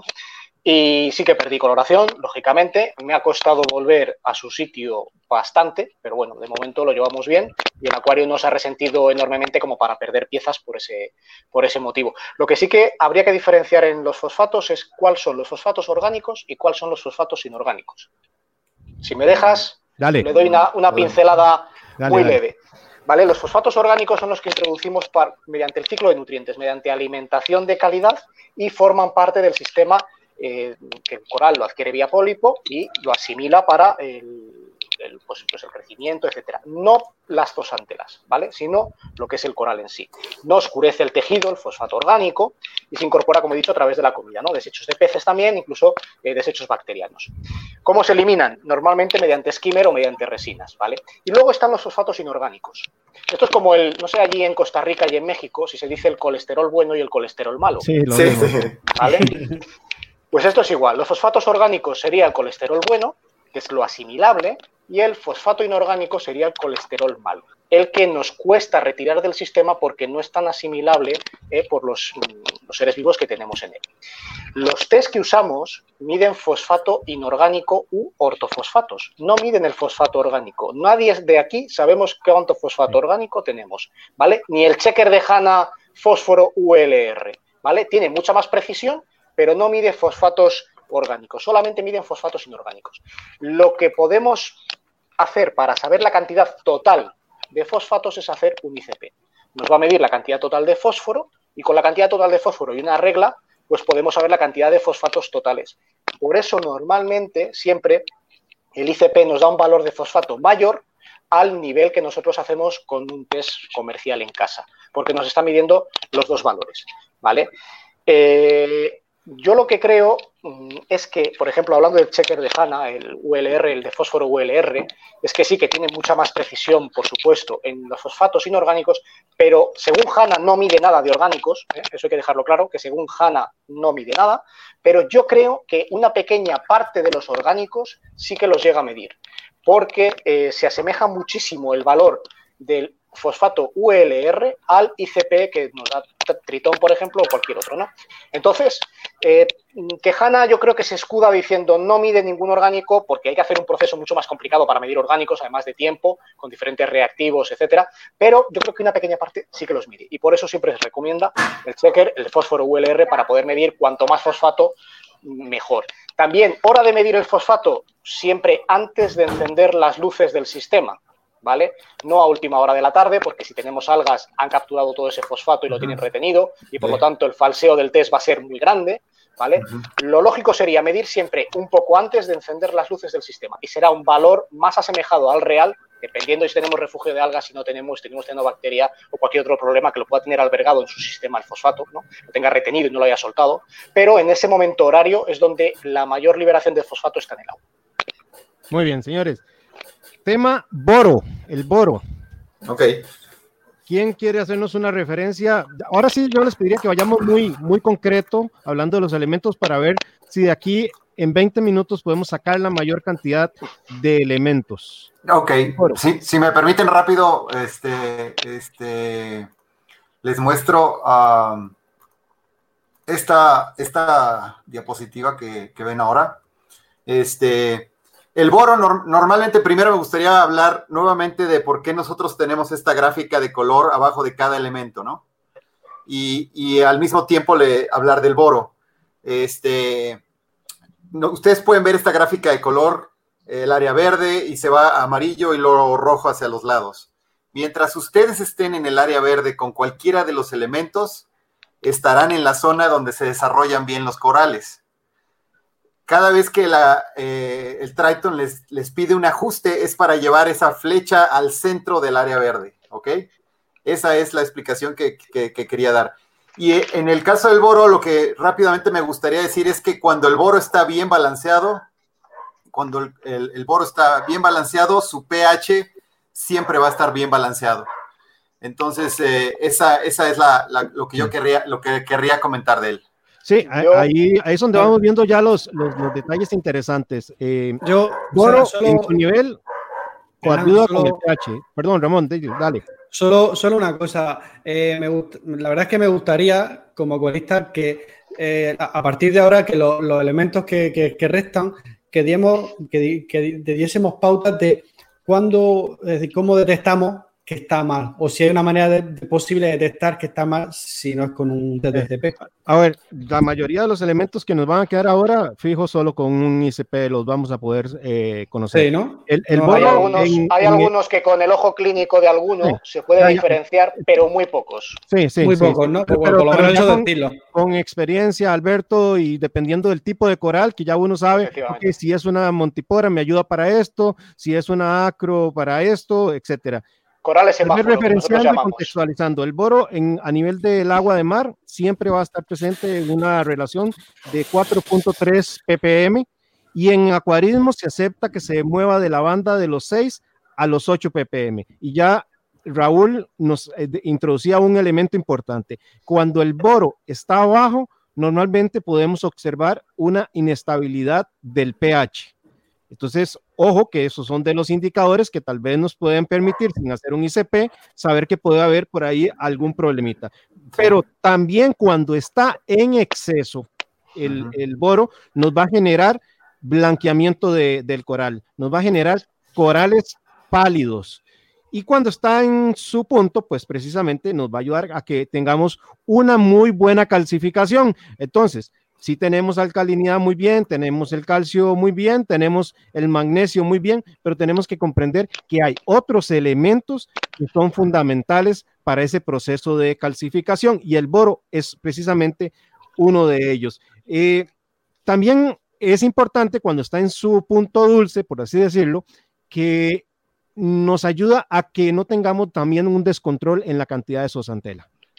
No sé si alguno de ustedes quiere hacer. Es lo que quería, es lo que yo quería apuntar. Que por eso cuando está alto, los, los corales toman un cierto color mm, pastel, porque inhibe la fotosíntesis de las tosantelas. Al inhibir la fotosíntesis, hay mucha gente que incluso usa el boro para controlar las tosantelas, en vez además de controlar los nitratos y fosfatos, acuaristas ya experimentados aumentan el valor de boro para poder eh, inhibir parte de la fotosíntesis de las dos antelas y por ello se ven reducidas, por lo tanto ganarían un poquito más de coloración esos corales. ¿Qué pasa? Que esto es jugar con fuego y es jugar un poquito eh, ya gente muy experimentada y saber que tiene que echar X gotas o X mililitros o X cantidad de producto cada semana para poder controlar esa inhibición de la fotosíntesis. Pero hay que decir que el boro es necesario para la síntesis de cromoproteínas, que también si el boro está bajo, eh, esas cromoproteínas tampoco se van a ver realmente mm, creadas por el coral. Y da brillo a los corales, da bastante brillo a los corales también, eso como apunte. Seguimos, señores. Estroncio. ¿Qué podemos apuntar del estroncio? Bueno, que en el nivel del agua natural de mar se va a mover entre 8, se va a mover entre 9. Si estamos hablando en el acuario, es aceptable de 8 a 11 y si lo tenemos eh, por debajo de, su parámetro ideal, pues vamos a tener corales sumamente frágiles. Eh. Yo, he tenido estroncio bajo y de verdad que con solo ni siquiera tocarlos, con arrimarles el dedo y hacerles una pequeña corriente de agua, se quiebra el, coral. Por tanto, es importantísimo para tener un proceso correcto en la calcificación. Eh, los corales van a perder brillo y si está muy por encima, eh, más bien se nos puede volver fatal para nuestros eh, corales. Cuando alcanza unos niveles de 30 o más, si está en los 18, nos genera problemas de algas también indeseables y problemas de incipientes de blanqueamiento. Eh, ¿Alguien que quiera complementar un poquito más? Que aumenta, aumenta el crecimiento de alga coralina. También el estroncio aumenta ese, ese valor. una cosa muy importante es que también sin estroncio la calcificación no se puede llevar a cabo de manera eh, correcta. El, el, estroncio es muy importante para que los corales puedan construir una estructura dura. Entre menos estroncio tengan, eh, su estructura va a ser mucho más blanda y van a ser menos resistentes a los impactos. Eh, esto es totalmente cierto, no solamente en los corales, como comentario, en los huesos de los, en, el los huesos humanos. Entre más estroncio se encuentra, es mayor, mayor dureza la del hueso humano. Es totalmente real. Y realmente nosotros recomendamos mantener siempre el estroncio entre 6 y 9, por ahí es una buena medida. Y ah, seguramente Juan Gabriel puede decir que entre más alcalinidad consumen sus, ah, sus corales, seguramente ha notado que sus corales eh, consumen mucho más estroncio, al grado de que cuando llegas a, consumos de alcalinidad altos, tienes que dosificar estroncio eh, de ley, y si no, que lo comente él mismo. Sí, sí, sí, yo he tenido ese problema con el estroncio. A, mayor crecimiento de las acróporas, entre más grandes son las colonias, más consumen estroncio. Y me di cuenta, ahora que hice todos los exámenes de ICP, eh, que tenía eh, el, potasio así por el suelo. Entonces, al día de hoy, al día de hoy, eh, yo le pongo 30 mililitros diarios de estroncio a mi sistema para mantenerlo en, el, pues en ese rango. Este, sí, es, sí lo consumen mucho los, los, corales, sobre todo cuando están creciendo y sobre todo las montíporas consumen mucho estroncio porque cuando he sacado colonias grandes de montíporas, eh, el estroncio, el consumo de estroncio me ha bajado.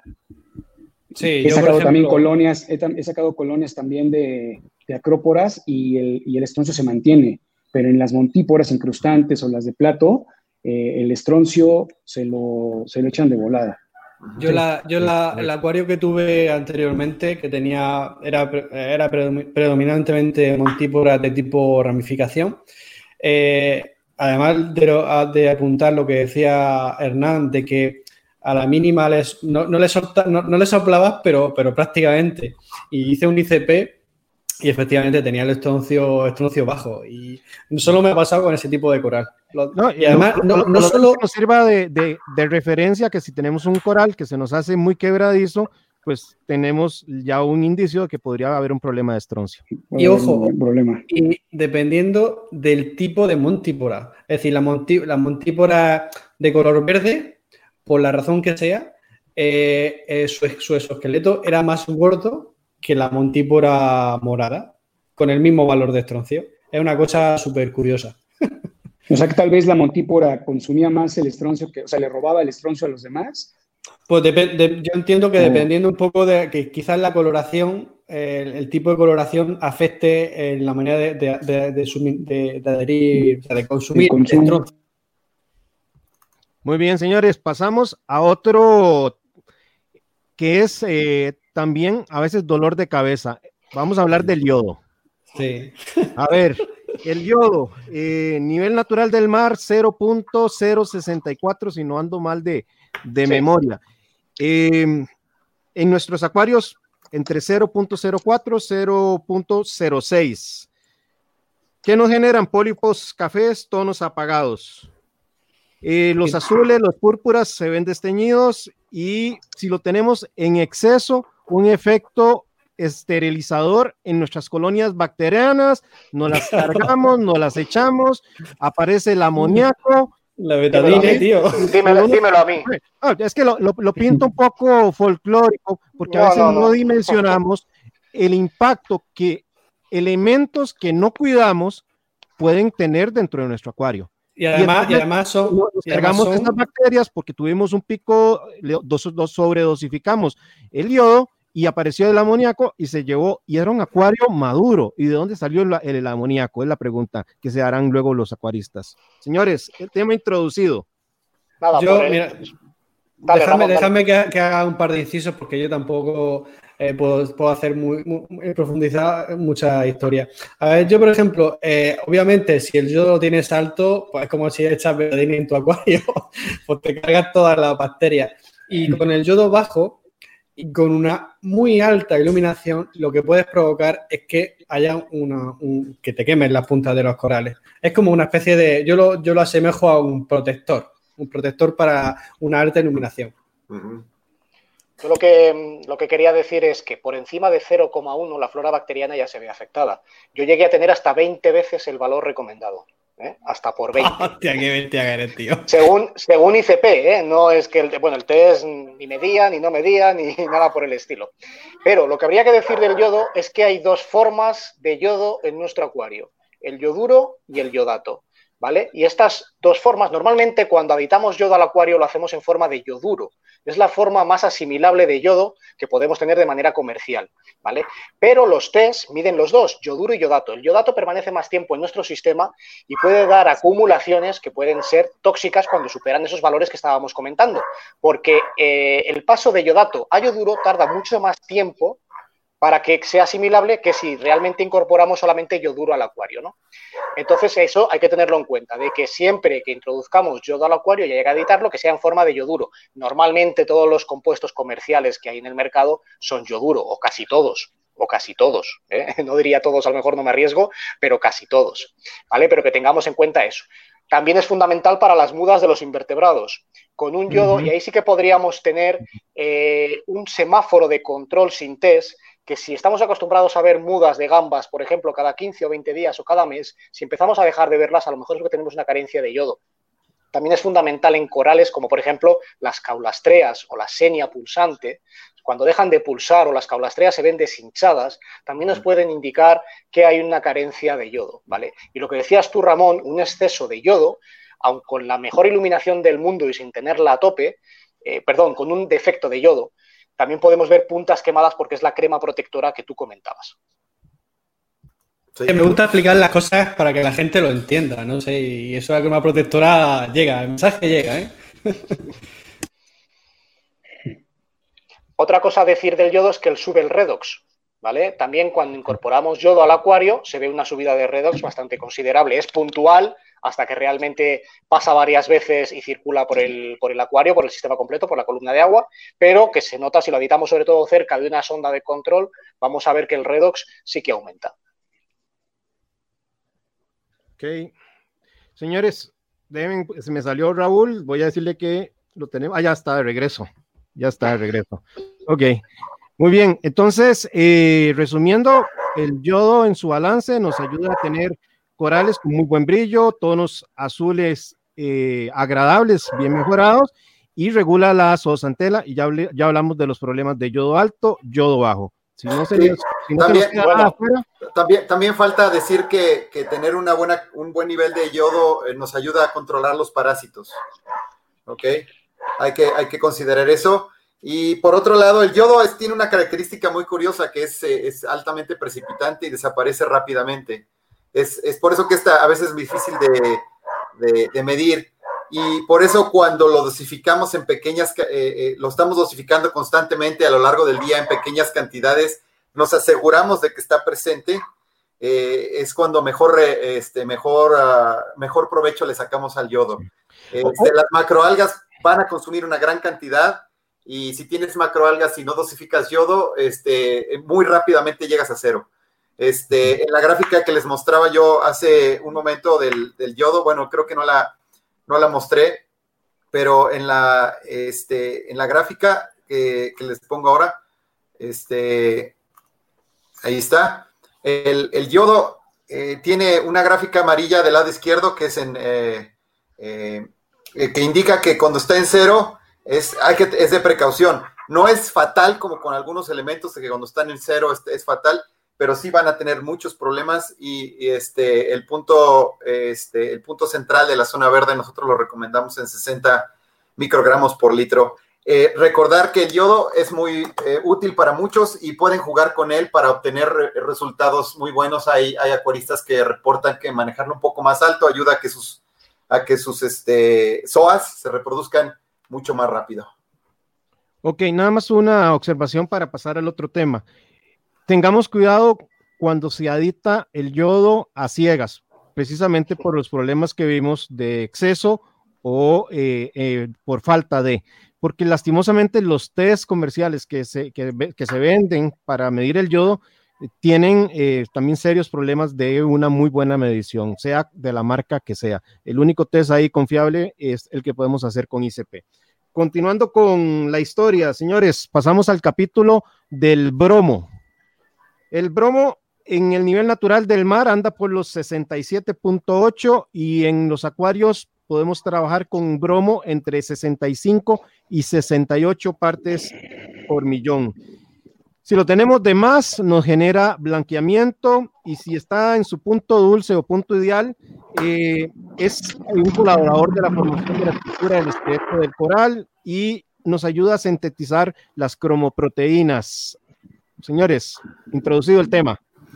Eh, solamente diría que es, eh, hay que tener mucho cuidado de no sobrepasarlo porque es extremadamente peligroso para los acuarios marinos. Solamente eso es lo único que, que, diría. Yo diría. Yo diría en cuanto al bromo, aparte de favorecer los colores rosas también y rojos, eh, genera una mayor extensión de pólipos en los corales cuando están en un rango óptimo, ¿vale? Con valores altos los corales van a perder bastante fluorescencia y algo que no se ha dicho y es que eh, cuando tenemos ozono y tenemos un valor de bromo elevado, se puede generar bromuro de metilo totalmente tóxico para el sistema. Por lo tanto, todos aquellos que uséis ozono, el bromo tiene que estar completamente controlado y muchas de las sales probióticas que hay ahora mismo en el mercado llevan un exceso de bromo por el tema del probiótico y, y además lo pone claramente, no usar esta sal con ozono. Por este motivo, porque se genera bromuro de metilo y nos cargamos el acuario en, un tris. ¿no? Aparte eh, de todo eso, los corales blandos también usan el bromo para generar eh, nematocistos para poder capturar mejor a sus presas. Entonces, realmente metabólicamente es un, oligoelemento o una traza que necesitamos en unos valores recomendados, pero aparte también eh, esa coloración rosa-roja también nos va a venir influida por parte del bromo. Muy bien, muy bien, excelente.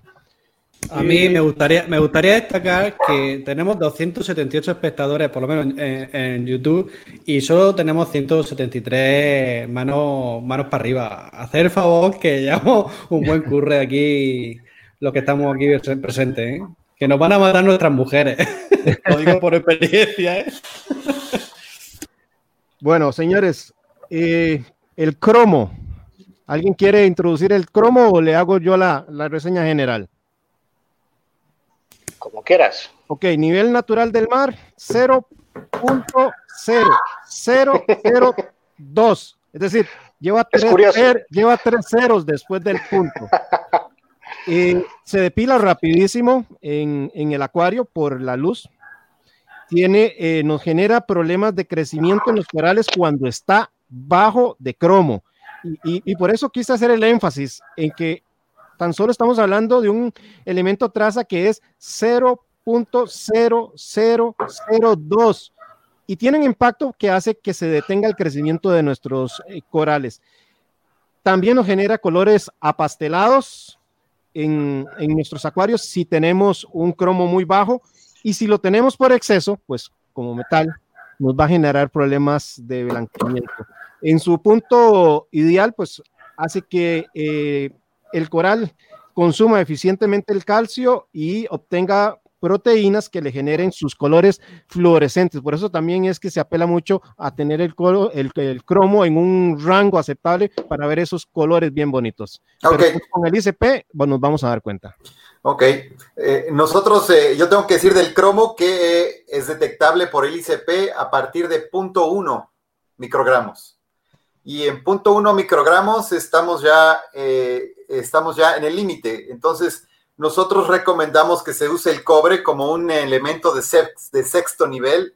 ¿Se acuerdan que hemos hablado de cinco niveles de, importancia? En el caso del cromo, nosotros recomendamos que lo manejen como un elemento de sexto nivel este, y que lo dosifiquen únicamente con el cuidado de que nunca aparezca en el test de ICP, porque en el, en el momento que aparezca, es porque ya superaron el nivel máximo de 0.1 este, microgramos por litro. En este caso, Juan Gabriel eh, tiene ya tiempo usando pequeñas dosis de cromo semanales. No sé cuánto uses, Juan Gabriel. Eh, uso un mililitro a la semana de cromo, un mililitro de hierro y un mililitro de... Ah, ¿Cómo se llama el otro? Se me fue el nombre. cobalto. Cobalto y también le adito 500 mililitros de flor a la semana. Yo decir del, cromo que... 50 mililitros, perdón. 50, mililitros de flor, sí. Pues ya, es bastante, ya es bastante. Yo decir del cromo que favorece el color azul, que favorece los procesos metabólicos bacterianos también, ¿vale? Y una cosa importante que es un factor de tolerancia a la glucosa para el correcto funcionamiento y la correcta producción de insulina por parte de las bacterias. Por lo tanto, cuando el cromo también le tenemos a cero, influye sobre la colonia bacteriana. Muy bien. Seguimos, señores. Uno que también a veces subestimamos su rol y es fundamental. Manganeso. En el nivel del mar ronda los 0.004 y se consume rapidísimo por parte de quienes tenemos un refugio y por parte de las personas que tienen albioporas y gonioporas. Eh, la baja en manganeso obviamente va a afectar el crecimiento de las macroalgas. Nos generan colores rojos pálidos. Las gonios van a tender a morir. Los pólipos van a estar más retraídos principalmente en los corales que tienen, que son de, LPS largo, eh, perdón, LPS. Y eh, la ausencia de este provoca, eh, perdón, el exceso provoca pólipos retraídos y algas indeseables. Además de, además de eso, una de las, por lo a mí, la experiencia que tuve con el, con el manganeso es que yo no, añadía manganeso. Después de tres años utilizando una sal que no voy a nombrar, por supuesto, eh, tenía el manganeso por las nubes. Ok. Sí, en, el, caso del manganeso pasa algo muy similar con el yodo, es esos elementos que, como dijo este Hernán, eh, se, precipitan muy rápidamente.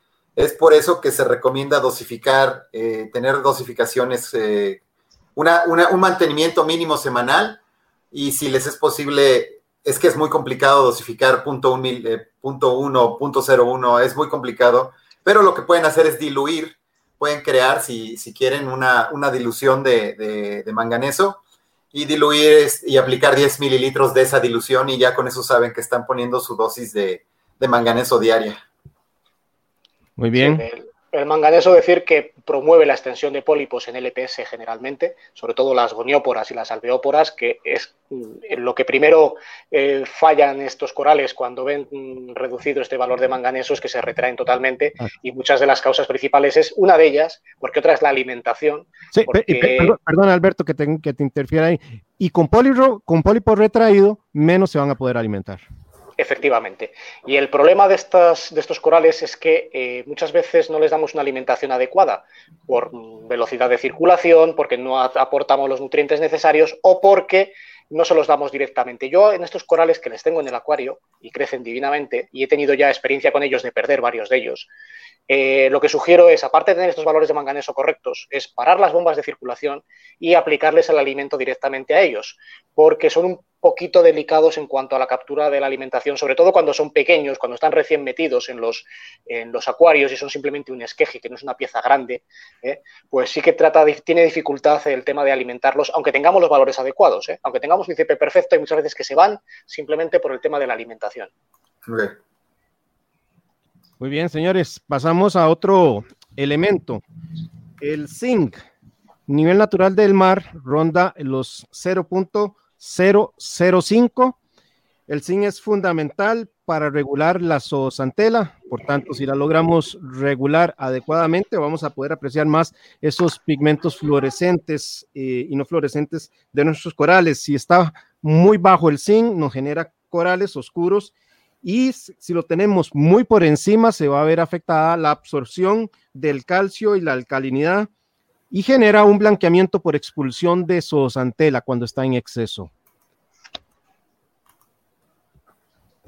¿Algo más que podamos aportar al tema del zinc? el zinc, hombre, lo único en cuanto a coloración que promueve el color, el color verde, por ejemplo, eh, como, otro, como el hierro, y que es beneficioso metabólicamente para todos los corales, para LPS y SPS. Yo simplemente aportar eso y la coloración, que me gusta siempre decir cada, cada elemento traza qué color puede fomentar, porque hay unos que no fomentan nada porque son simplemente metabólicos, pero en el caso del zinc, el verde sí que puede ser eh, ese color que puede acentuar un poquito más. Sí, Muy bien. Raúl, ahí te, te están haciendo una pregunta, no sé si la miras en pantalla. ¿Por qué no incluimos los límites de detección de cada parámetro? Ok, no los ponemos dentro de la, de la en los test, en los test de ICP no los incluimos, este, pero ponemos el, el, el, set point, que es la parte central, es la parte eh, donde, donde buscamos que se tengan. Ahora, sí tenemos un documento en la, en la página de Triton, lo pueden buscar, en el cual eh, tenemos este, la los límites de detección para cada elemento como una parte importante para que este, se, pueda, se pueda saber qué es lo que estamos haciendo con la máquina, ¿no? Aquí te dejo otra pregunta. Sí, sí se pueden diluir, todas las, todos los elementos trazas se pueden diluir, este, eh, y puedes, este, si utilizas agua lo más limpia, pura posible, eso será lo más, lo, mejor. Y bueno, ya depende de la cantidad de bombas que tengas para, para dosificarlo. Juan Gabriel. Eh, te, te están haciendo una pregunta, si la puedes mirar. Si no te la, te la digo. Ah, ok. okay. Bueno, el método Balin que usaba anteriormente era el Ionic y el que uso actualmente pues es Triton. Eh, pues la gran diferencia es, eh, primero, que puedo medir todo con, con, este, con el ICP de Triton, todo lo que contiene pues la fórmula de, de, Core 7 y con Bionic pues no, no podía yo medirlo. Digo, sí lo puedes medir ahorita, si usara yo Bionic podría mandar un test de ICP, pero en ese entonces pues todavía no, no, no, conocía yo Triton, entonces bueno, las diferencias que yo encuentro eh, entre los dos productos, eh, pues, híjole, ¿cómo te lo explico? Yo creo que no hay una diferencia como tal porque al final estás metiendo eh, calcio, magnesio y cache, ¿no? En, ambos productos. Eh, pero sí, eh, Triton tiene, tiene la gran ventaja de que tiene unos elementos traza que, bueno, a base de varios estudios en el mar, pues han, han, hecho su, propia fórmula. Y yo a raíz de, empezar a usar Triton, empecé a ver una extensión de pólipos mayor en mis corales, un mayor crecimiento, y creo que todo eso se lo atribuyo a los elementos traza que contiene pues, la fórmula de, del método Balin de, de, Triton al que usaba yo de Bionic. Eh, eso es básicamente lo que yo he notado en cuanto a los dos productos que yo, el que usaba anteriormente y el que uso ahorita, que es el de, el de Core 7. Ok. y señores, yo por lo menos de mi parte he terminado con mi lista de los elementos más relevantes. No sé si se me quedó alguno fuera eh, del tintero y que ustedes quieran aportarlo. Yo diría algo sobre el flúor, que es un elemento de los que el ICP eh, de Tritón no mide, que bueno, puede explicar Raúl por qué no lo mide, y por qué otros ICP sí que lo miden, pero ya no iría ahí. Yo iría a que es el halógeno más potente que, existe dentro de la tabla de halógenos, que hay que tener muchísimo cuidado con la habitación de flúor, ¿vale? Que el valor ideal sería 1,2 miligramos por litro, que aumenta la fluorescencia amarilla y verde, que se acentúa sobre todo cuando aplicamos una luz actínica, ¿vale? Necesario para la calcificación, pero es muy oxidativo. Por lo tanto, si nos pasamos, va a pasar como algo parecido como con el yodo, que vamos a aclarar en exceso los tejidos, ¿vale? Y a partir de 1,5 miligramos por litro, pues sucede igual que el yodo, que nos cargamos la flora bacteriana. Por lo tanto, cuidado con el flúor y el aditar a ciegas, pero aditar a ciegas cualquier traza, da igual flúor, yodo, bromo, boro, potasio, cualquiera. Lo de aditar a ciegas no se debería, porque no sabemos lo que estamos realmente echando al acuario. Y aparte del elemento este del flúor, decir que hay muchos botes comerciales eh, de muchas marcas en el mercado, lo típico para coloración, que existe un bote rojo, un bote verde y un bote azul, que nos meten una serie de trazas dentro de cada bote. ¿no? Por ejemplo, en los botes rojos y rosas suele venir el flúor, el potasio, el bromo y el yodo, en los verdes viene dentro el hierro, el níquel, manganeso, cobalto y zinc. Y en los azules el boro, potasio, bromo, cromo, litio, molibdeno, selenio, vanadio, estaño y cobre. ¿Qué quiere decir? Que si nosotros usamos un mililitro, dos mililitros de cada bote para, para ganar color, estamos habitando todas esas trazas. Y seguramente de muchas trazas tengamos carencias, pero de otras tengamos eh, excesos. Por lo tanto, el habitar de un bote con seis u ocho trazas dentro, que no sabemos la proporción en la que vienen, no tenemos ni idea, solamente los, eh, las empresas nos dicen echar una gota por cada 100 litros. Pero si no sabes cuánta carga de coral tengo, no sabes cuánto KH consumo al día, no sabes el crecimiento que tengo, no sabes qué trazas tengo más altas o cuáles más bajas, esto ocasiona que muchos acuarios se vayan al traste. Porque antes de hacer esto, lo que habría que hacer es medir con un ICP, ver qué trazas tenemos realmente bajas y comprobar en los botes de coloración si realmente son las que necesitamos y podemos aplicarlas. Porque si no, pues pecamos de que el acuario se nos vaya por habitar un método de coloración que creemos que vamos a ganar y lo que vamos al final es a perder por echar cosas que no debemos echar. Aquí me hacen una pregunta, Hernán. ¿Cuál es la diferencia entre dosificar y tener un reactor de, con CO2 para mantener el calcio, magnesio y alcalinidad?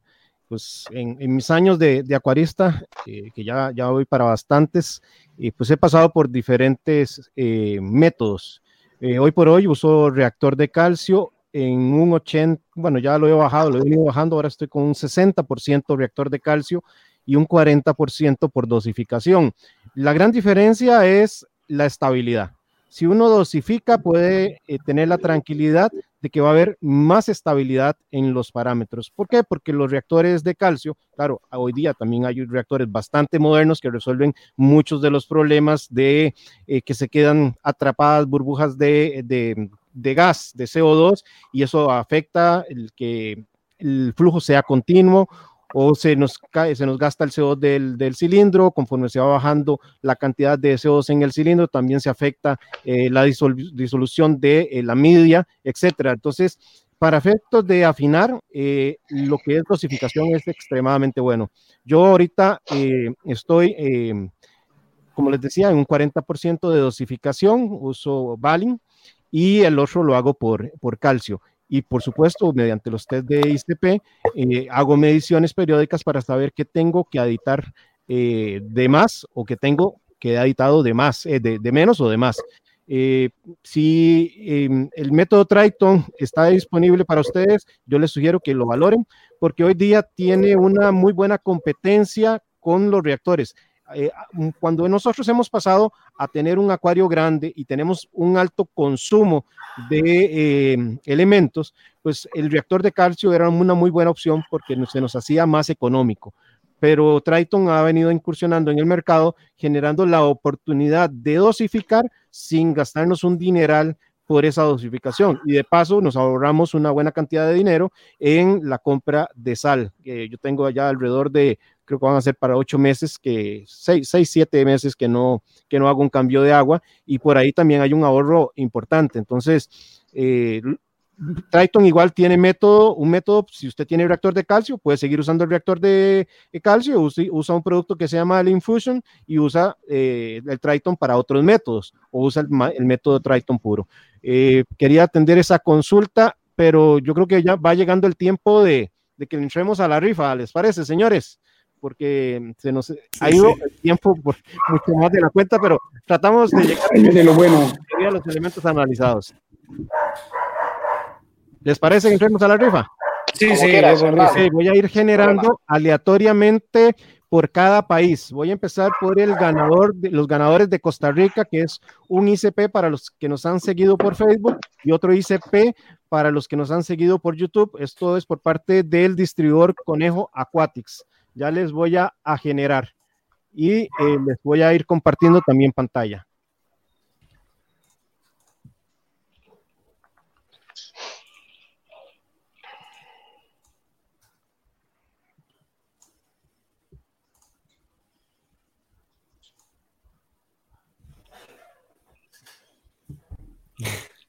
La gente no se ha enterado algunos de la rifa. No, ha habido mucha gente participando, así que nada más déjenme, tengo que copiar la dirección de la transmisión de Facebook para generar también esa. He participado hasta yo. A ver, si quieren van aprovechando estos minutos mientras voy generando los datos y les digo cuándo ya estoy listo. para, para, que eh, vayan puntualizando en algunos temas. Ok, decía, decía Albert que el, el flúor no se puede analizar con una máquina de ICP y la principal razón o la dificultad es porque para excitar el átomo de flúor es, muy complicado como lo es con todos los halógenos. Es, realmente esa es la razón. Nosotros utilizamos al principio una máquina de HPLC, que es cromatografía líquida de alta eficacia, y el que quiera medir este flúor, esa es la mejor máquina pero nosotros dejamos de usar esa máquina porque esa máquina únicamente nos medía los elementos macro. Entonces, mantener funcionando una máquina de HPLC únicamente para medir el flúor, pues entonces aumentaría el costo de los análisis que estaríamos ofreciendo para un elemento que está presente en el agua de mar en, grande, en cantidades bastante elevadas y que normalmente es, muy, es, prácticamente imposible eh, que se acabe, ¿no? Claro, lo bueno, lo bueno que vosotros con lo que manejáis es que tenéis una gran cantidad de, datos que podéis hacer esas conclusiones y no, y no errar. Es que eso, eso es muy importante a mi, a mi juicio. ¿eh? El análisis de Big Data eh, es un punto a favor. Sí, de, hecho, por eso no, este, el flúor lo seguimos vendiendo porque nos lo pidieron algunos profesionales que lo mantuviéramos en la línea pero es de esos elementos que se salen de la, de la forma en la que manejamos nosotros, que todo se debe dosificar, no se debe dosificar a ciegas. Y es, es uno de los elementos que se sale de, nuestra filosofía.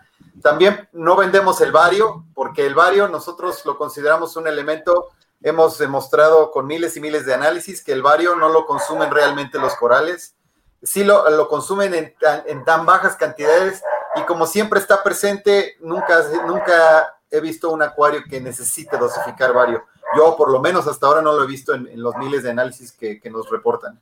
Oye, una pregunta, Raúl. Eh, el litio, por, eh, creo que no hemos hablado del litio. Y, no, no, hemos hablado del litio. No, no hablamos del litio y eso es un elemento también importante. No, muy, no, es, eh, no, no, está dentro de, la, dentro de los elementos, este, ¿cómo se llama? más importantes de la, de la línea pero sí es importante para algunos procesos metabólicos de, los, este, de los corales. Y en el caso de, esa podría ser una diferencia que Juan Gabriel tenía antes. Antes tenía mucho litio. Muchísimo, pero se ha ido consumiendo. Sí, poquito a poquito. Como alrededor de, de, 14 microgramos por litro al mes. El litio, el valor recomendado es 0,2 miligramos por litro y eh, necesario, como ha dicho Raúl, para el metabolismo del coral y aumenta el brillo en corales. Lo que pasa que es que hay una contaminación muy sencilla por litio y es la siguiente, que es por evitar trazas, sin, como lo que he dicho yo antes de los botes de coloración, parte de alimentación seca y roca artificial también llevan litio.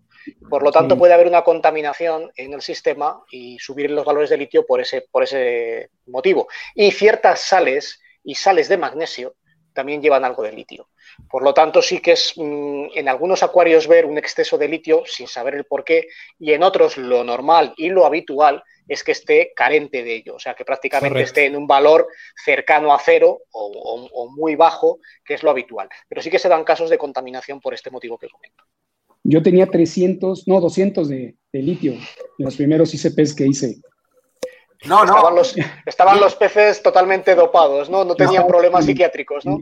¿Cuál? Tenías, tenías 1400. Ah, no, ¿eran 1400? Sí. No. Sí, sí, sí, a ver, te digo. Eh, no, o, de qué tenía entonces 200, que también era mucho. Hombre, eso es porque, me, eso es porque meten las baterías de los móviles en el acuario, como dice Adrián.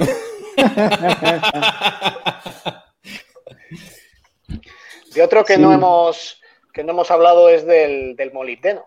Y, este se están viendo muchos casos ahora de excesos de molibdeno, ¿vale? Y muchos de ellos vienen por dos motivos.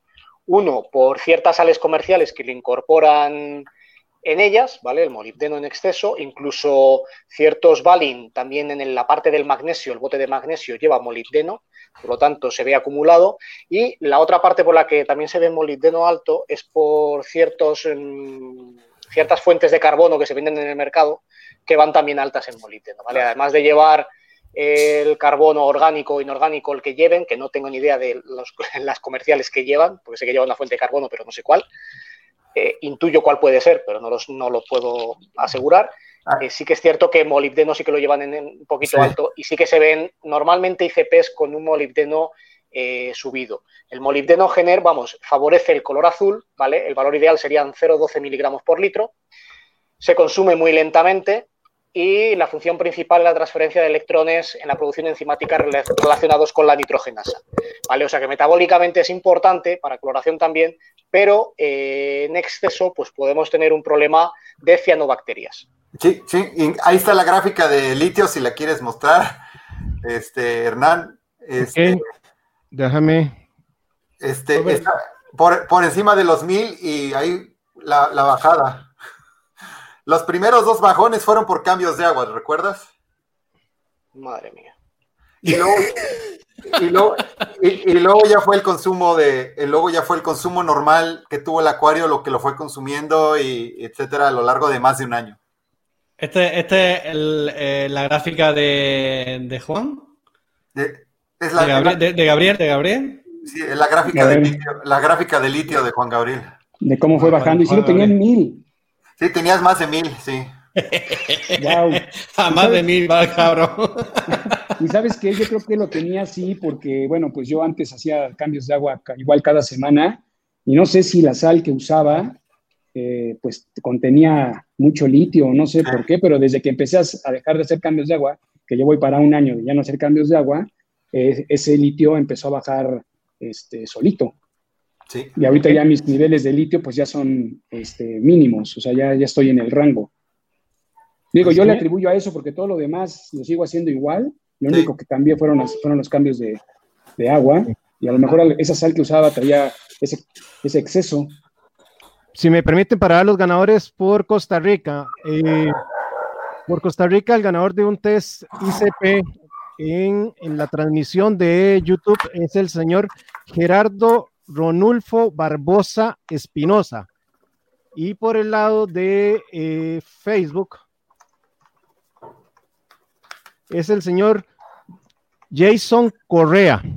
A Jason Correa y a Ronulfo les agradezco que se pongan en contacto eh, con Conejo Aquatics o con mi persona después de, del show para darles eh, la forma en que van a retirar los, los, los, premios. Voy a poner por acá mi, mi en, los posts, en el post, cuál es eh, mi, bueno, aquí me, me, mandan un mensaje directo y listo, por ahí los atiendo. Sigan conversando, voy a sacar ahora el ganador por España. España. Ten, points. Esto es como Eurovisión. pues no hemos quedado último esta vez.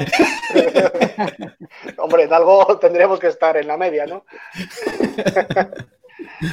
bueno, si quieres, podemos hablar. voy a sacar a los que a los ganadores que ingresaron con el hashtag Coral Supply. Ahí les, les me ayudan, por favor, señores.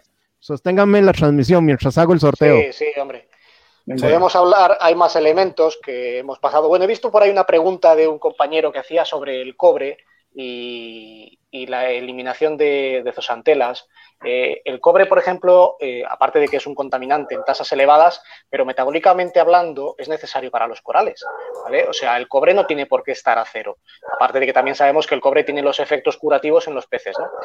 Pero en cuanto a las zosantelas, sí que es cierto que inhibe el crecimiento de ellas, incluso se las lleva de calle.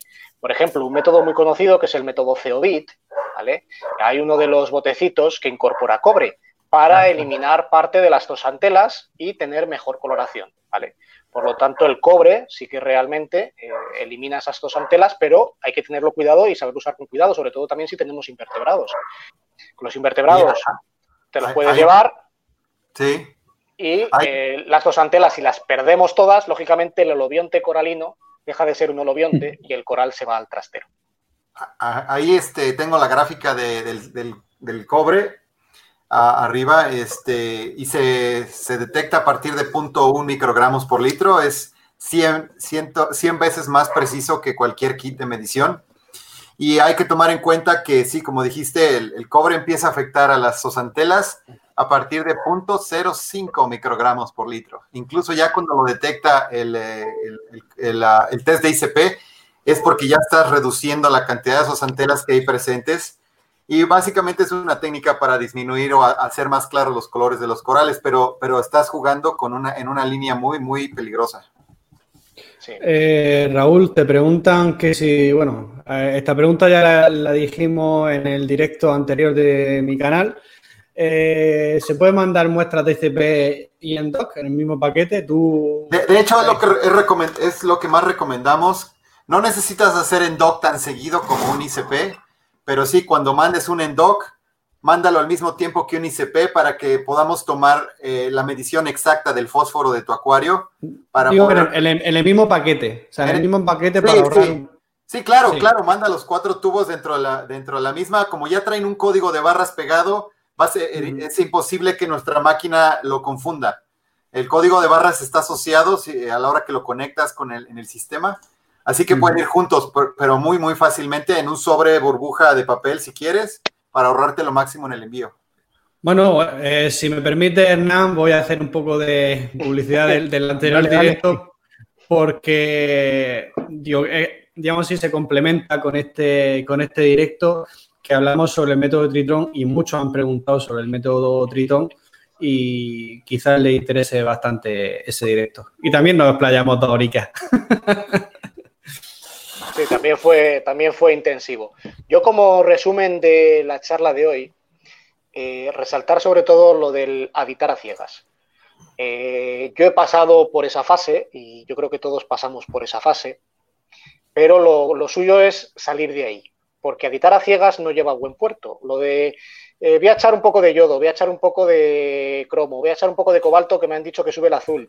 Me han dicho que si echo un poquito de hierro subo los verdes que les veo un poquito flojos. Bueno, cuidado con todas esas cosas por todo lo que hemos dicho. Muchos de los elementos que he nombrado, por ejemplo, el hierro, el potasio, actúan como el yodo, actúan como fertilizantes y podemos tener un bloom de algas sin tener unos atos excesivos ni tener unos nutrientes excesivos y no saber de dónde aparecen, ¿vale?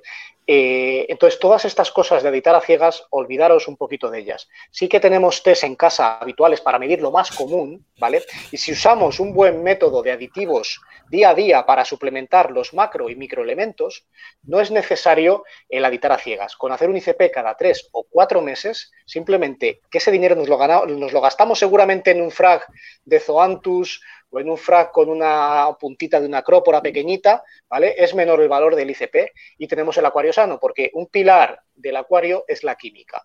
Y si la química falla, ya podemos tener la mejor iluminación del mundo, las mejores bombas de circulación del mundo, eh, mm, precioso el, acuario por fuera, que por dentro realmente la química del agua está desbalanceada. Y al final acaba en un problema. Cuanto más tiempo dejemos ese problema, más difícil será de volver a su sitio el sistema. Cuanto antes vayamos corrigiendo esos valores defectuosos o valores en exceso que tengamos que hacer cambios de agua o, por ejemplo, incluir un producto como puede ser el detox para eliminar eh, ciertos metales, etcétera, antes tendremos una química balanceada y estable. Por lo tanto, yo eso de los botes de coloración que os he dicho antes no los recomiendo, a no ser que leáis muy bien en cada bote las trazas que lleva y que sepáis por mediante un ICP que son esas trazas las que faltan. Y aún así, seguiría sin recomendarlo porque qué dosificación tenéis que echar. No os la dicen, nada más que una gota cada 100 litros o un mililitro cada 100 litros y eso no es coherente porque ni se sabe el volumen de corales que tenéis, ni los consumos que tenéis, ni... O sea que por lo tanto yo eso de habitar de esa manera no lo veo, ¿vale? Yo entiendo a todo el mundo y respeto todo, todo lo que hacen los acuaristas, ¿no? Pero sí que sería mi consejo como resumen de la charla de hoy. Gran, gran resumen. Me adhiero a él. Muy bien. ¿Cómo vamos, Hernán? Ya, ya, ya casi listo. bueno, el, por llenar un poco, el níquel, que no hemos hablado de él, creo recordar, el níquel no hemos hablado de él, ¿verdad? No, no, no hemos hablado de él, no. Bueno, el níquel eh, también intensifica los colores verdes, valor ideal es 0,005 miligramos por litro, ¿vale? O sea, casi todo ceros. Lo normal es que un ICP no salga a cero y de hecho en muchos ICPs que llevo vistos casi siempre sale a cero, ¿vale? Pero que sepáis que interviene en la hidrólisis de la urea, ¿vale? En el metano bacteriano y la producción de acetato. Por lo tanto, metabólicamente hablando, es necesario, como cualquier oligoelemento, y como cualquier elemento químico de la tabla periódica, como hemos dicho antes, todos están en el agua de mar, absolutamente todos. Y metabólicamente prácticamente se usan todos. Otra cosa es que los test que nosotros usamos o los ICPs no los detecten por el valor tan pequeño que tienen dentro del agua, ¿no? Pero sí que existen. Y decir que la, en acróporas eh, es necesario para una calcificación correcta, ¿vale? El níquel. Así que otro apunte más que dejo ahí de un elemento que no habíamos hablado. Listo, señores, ya los tengo por acá. Que la máquina casi se vuelve loca del montón de, de sorteos que tuve que hacer y eran un montón de personas participando. Gracias a todos por participar. A ver, por España eh, teníamos un test de ICP tanto para Facebook como un test de ICP tanto para YouTube. el, ganador de Facebook es Rafael Vázquez. Y espero que no se haya confundido porque había cierta similitud de nombre entre el distribuidor de México y el de España. No tan cerca, pero hay alguna similitud porque los dos eran con Coral Supply, eh, solo que uno llevaba en, el medio, el de México llevaba el, eh, una letra en el medio, una palabra en el medio, no me acuerdo cuál era, pero sería Rafael Vázquez por Facebook y Juana, Juan An Castillo, Juan An Castillo, ese es el ganador por eh, YouTube de España. Por México, eh, por Facebook, ganador de un test ICP, José Delgadillo. Y ganador del set de Core 7, Eduardo Alanis. Eduardo Alanis, del ganador del Core 7 del set, y José Delgadillo por Facebook, el ICP. Por Colombia solo teníamos un ICP y el ganador es Carlos Arturo Díaz Cadena. Enhorabuena a todos. Muy bien. Los ganadores, por favor, me, me, contactan por mensaje privado para ponerlos en contacto con los respectivos distribuidores. Y pues agradecerle a todos ustedes que han seguido esta transmisión. Muchísimas gracias a mis invitados, a mis panelistas de lujo, tremenda transmisión y maratónica que hemos hecho el día de hoy. Ojalá que haya sido de mucha, mucha utilidad para todos ustedes y que lo que aprendiéramos hoy se traduzca en beneficio como acuaristas responsables para nuestros organismos marinos. Señores, les doy paso para que se puedan despedir uno a uno. Tal vez empezamos por vos, Ramón. Perdón, y hacer, la, hacer la, la, la, reseña que Fernando Blanco pues tuvo problemas de internet y se tuvo que retirar, pero muy agradecidos con Fernando por su gran aporte, como siempre. Adelante, Ramón. Pues nada, pues muchísimas gracias Hernán por esta invitación y bueno, ya lo sabéis que cualquiera que necesitéis pasar por mi canal, que en YouTube me encontraréis por Ocean Y un saludo a todos. Muy bien, muy bien. Alberto. Nada, pues dar las gracias en nombre de Fernando y mío, porque los dos vamos al, al unísono siempre. Eh, somos los administradores de The Coral Club en Telegram y llevamos la representación de Triton en España con Coral Supplies. Daros las gracias a todos y que cualquier duda que tengáis, pues estamos encantados de solucionarla, tanto en Facebook como Telegram o donde sea. Muchas gracias, Alberto. Juan Gabriel, muchísimas gracias. Pues, pues, muchísimas gracias. Nada más recalcarle a todos los aficionados que lo más importante en este hobby es la estabilidad en la química del agua. Y, bueno, pues sería todo y pues gracias por, la invitación y que esto se repita más seguido también para seguir este, ampliando los temas y que pues la gente interesada también este, aprenda un poco más acerca de este, de este hobby. Muy bien, gracias, gracias Juan Gabriel.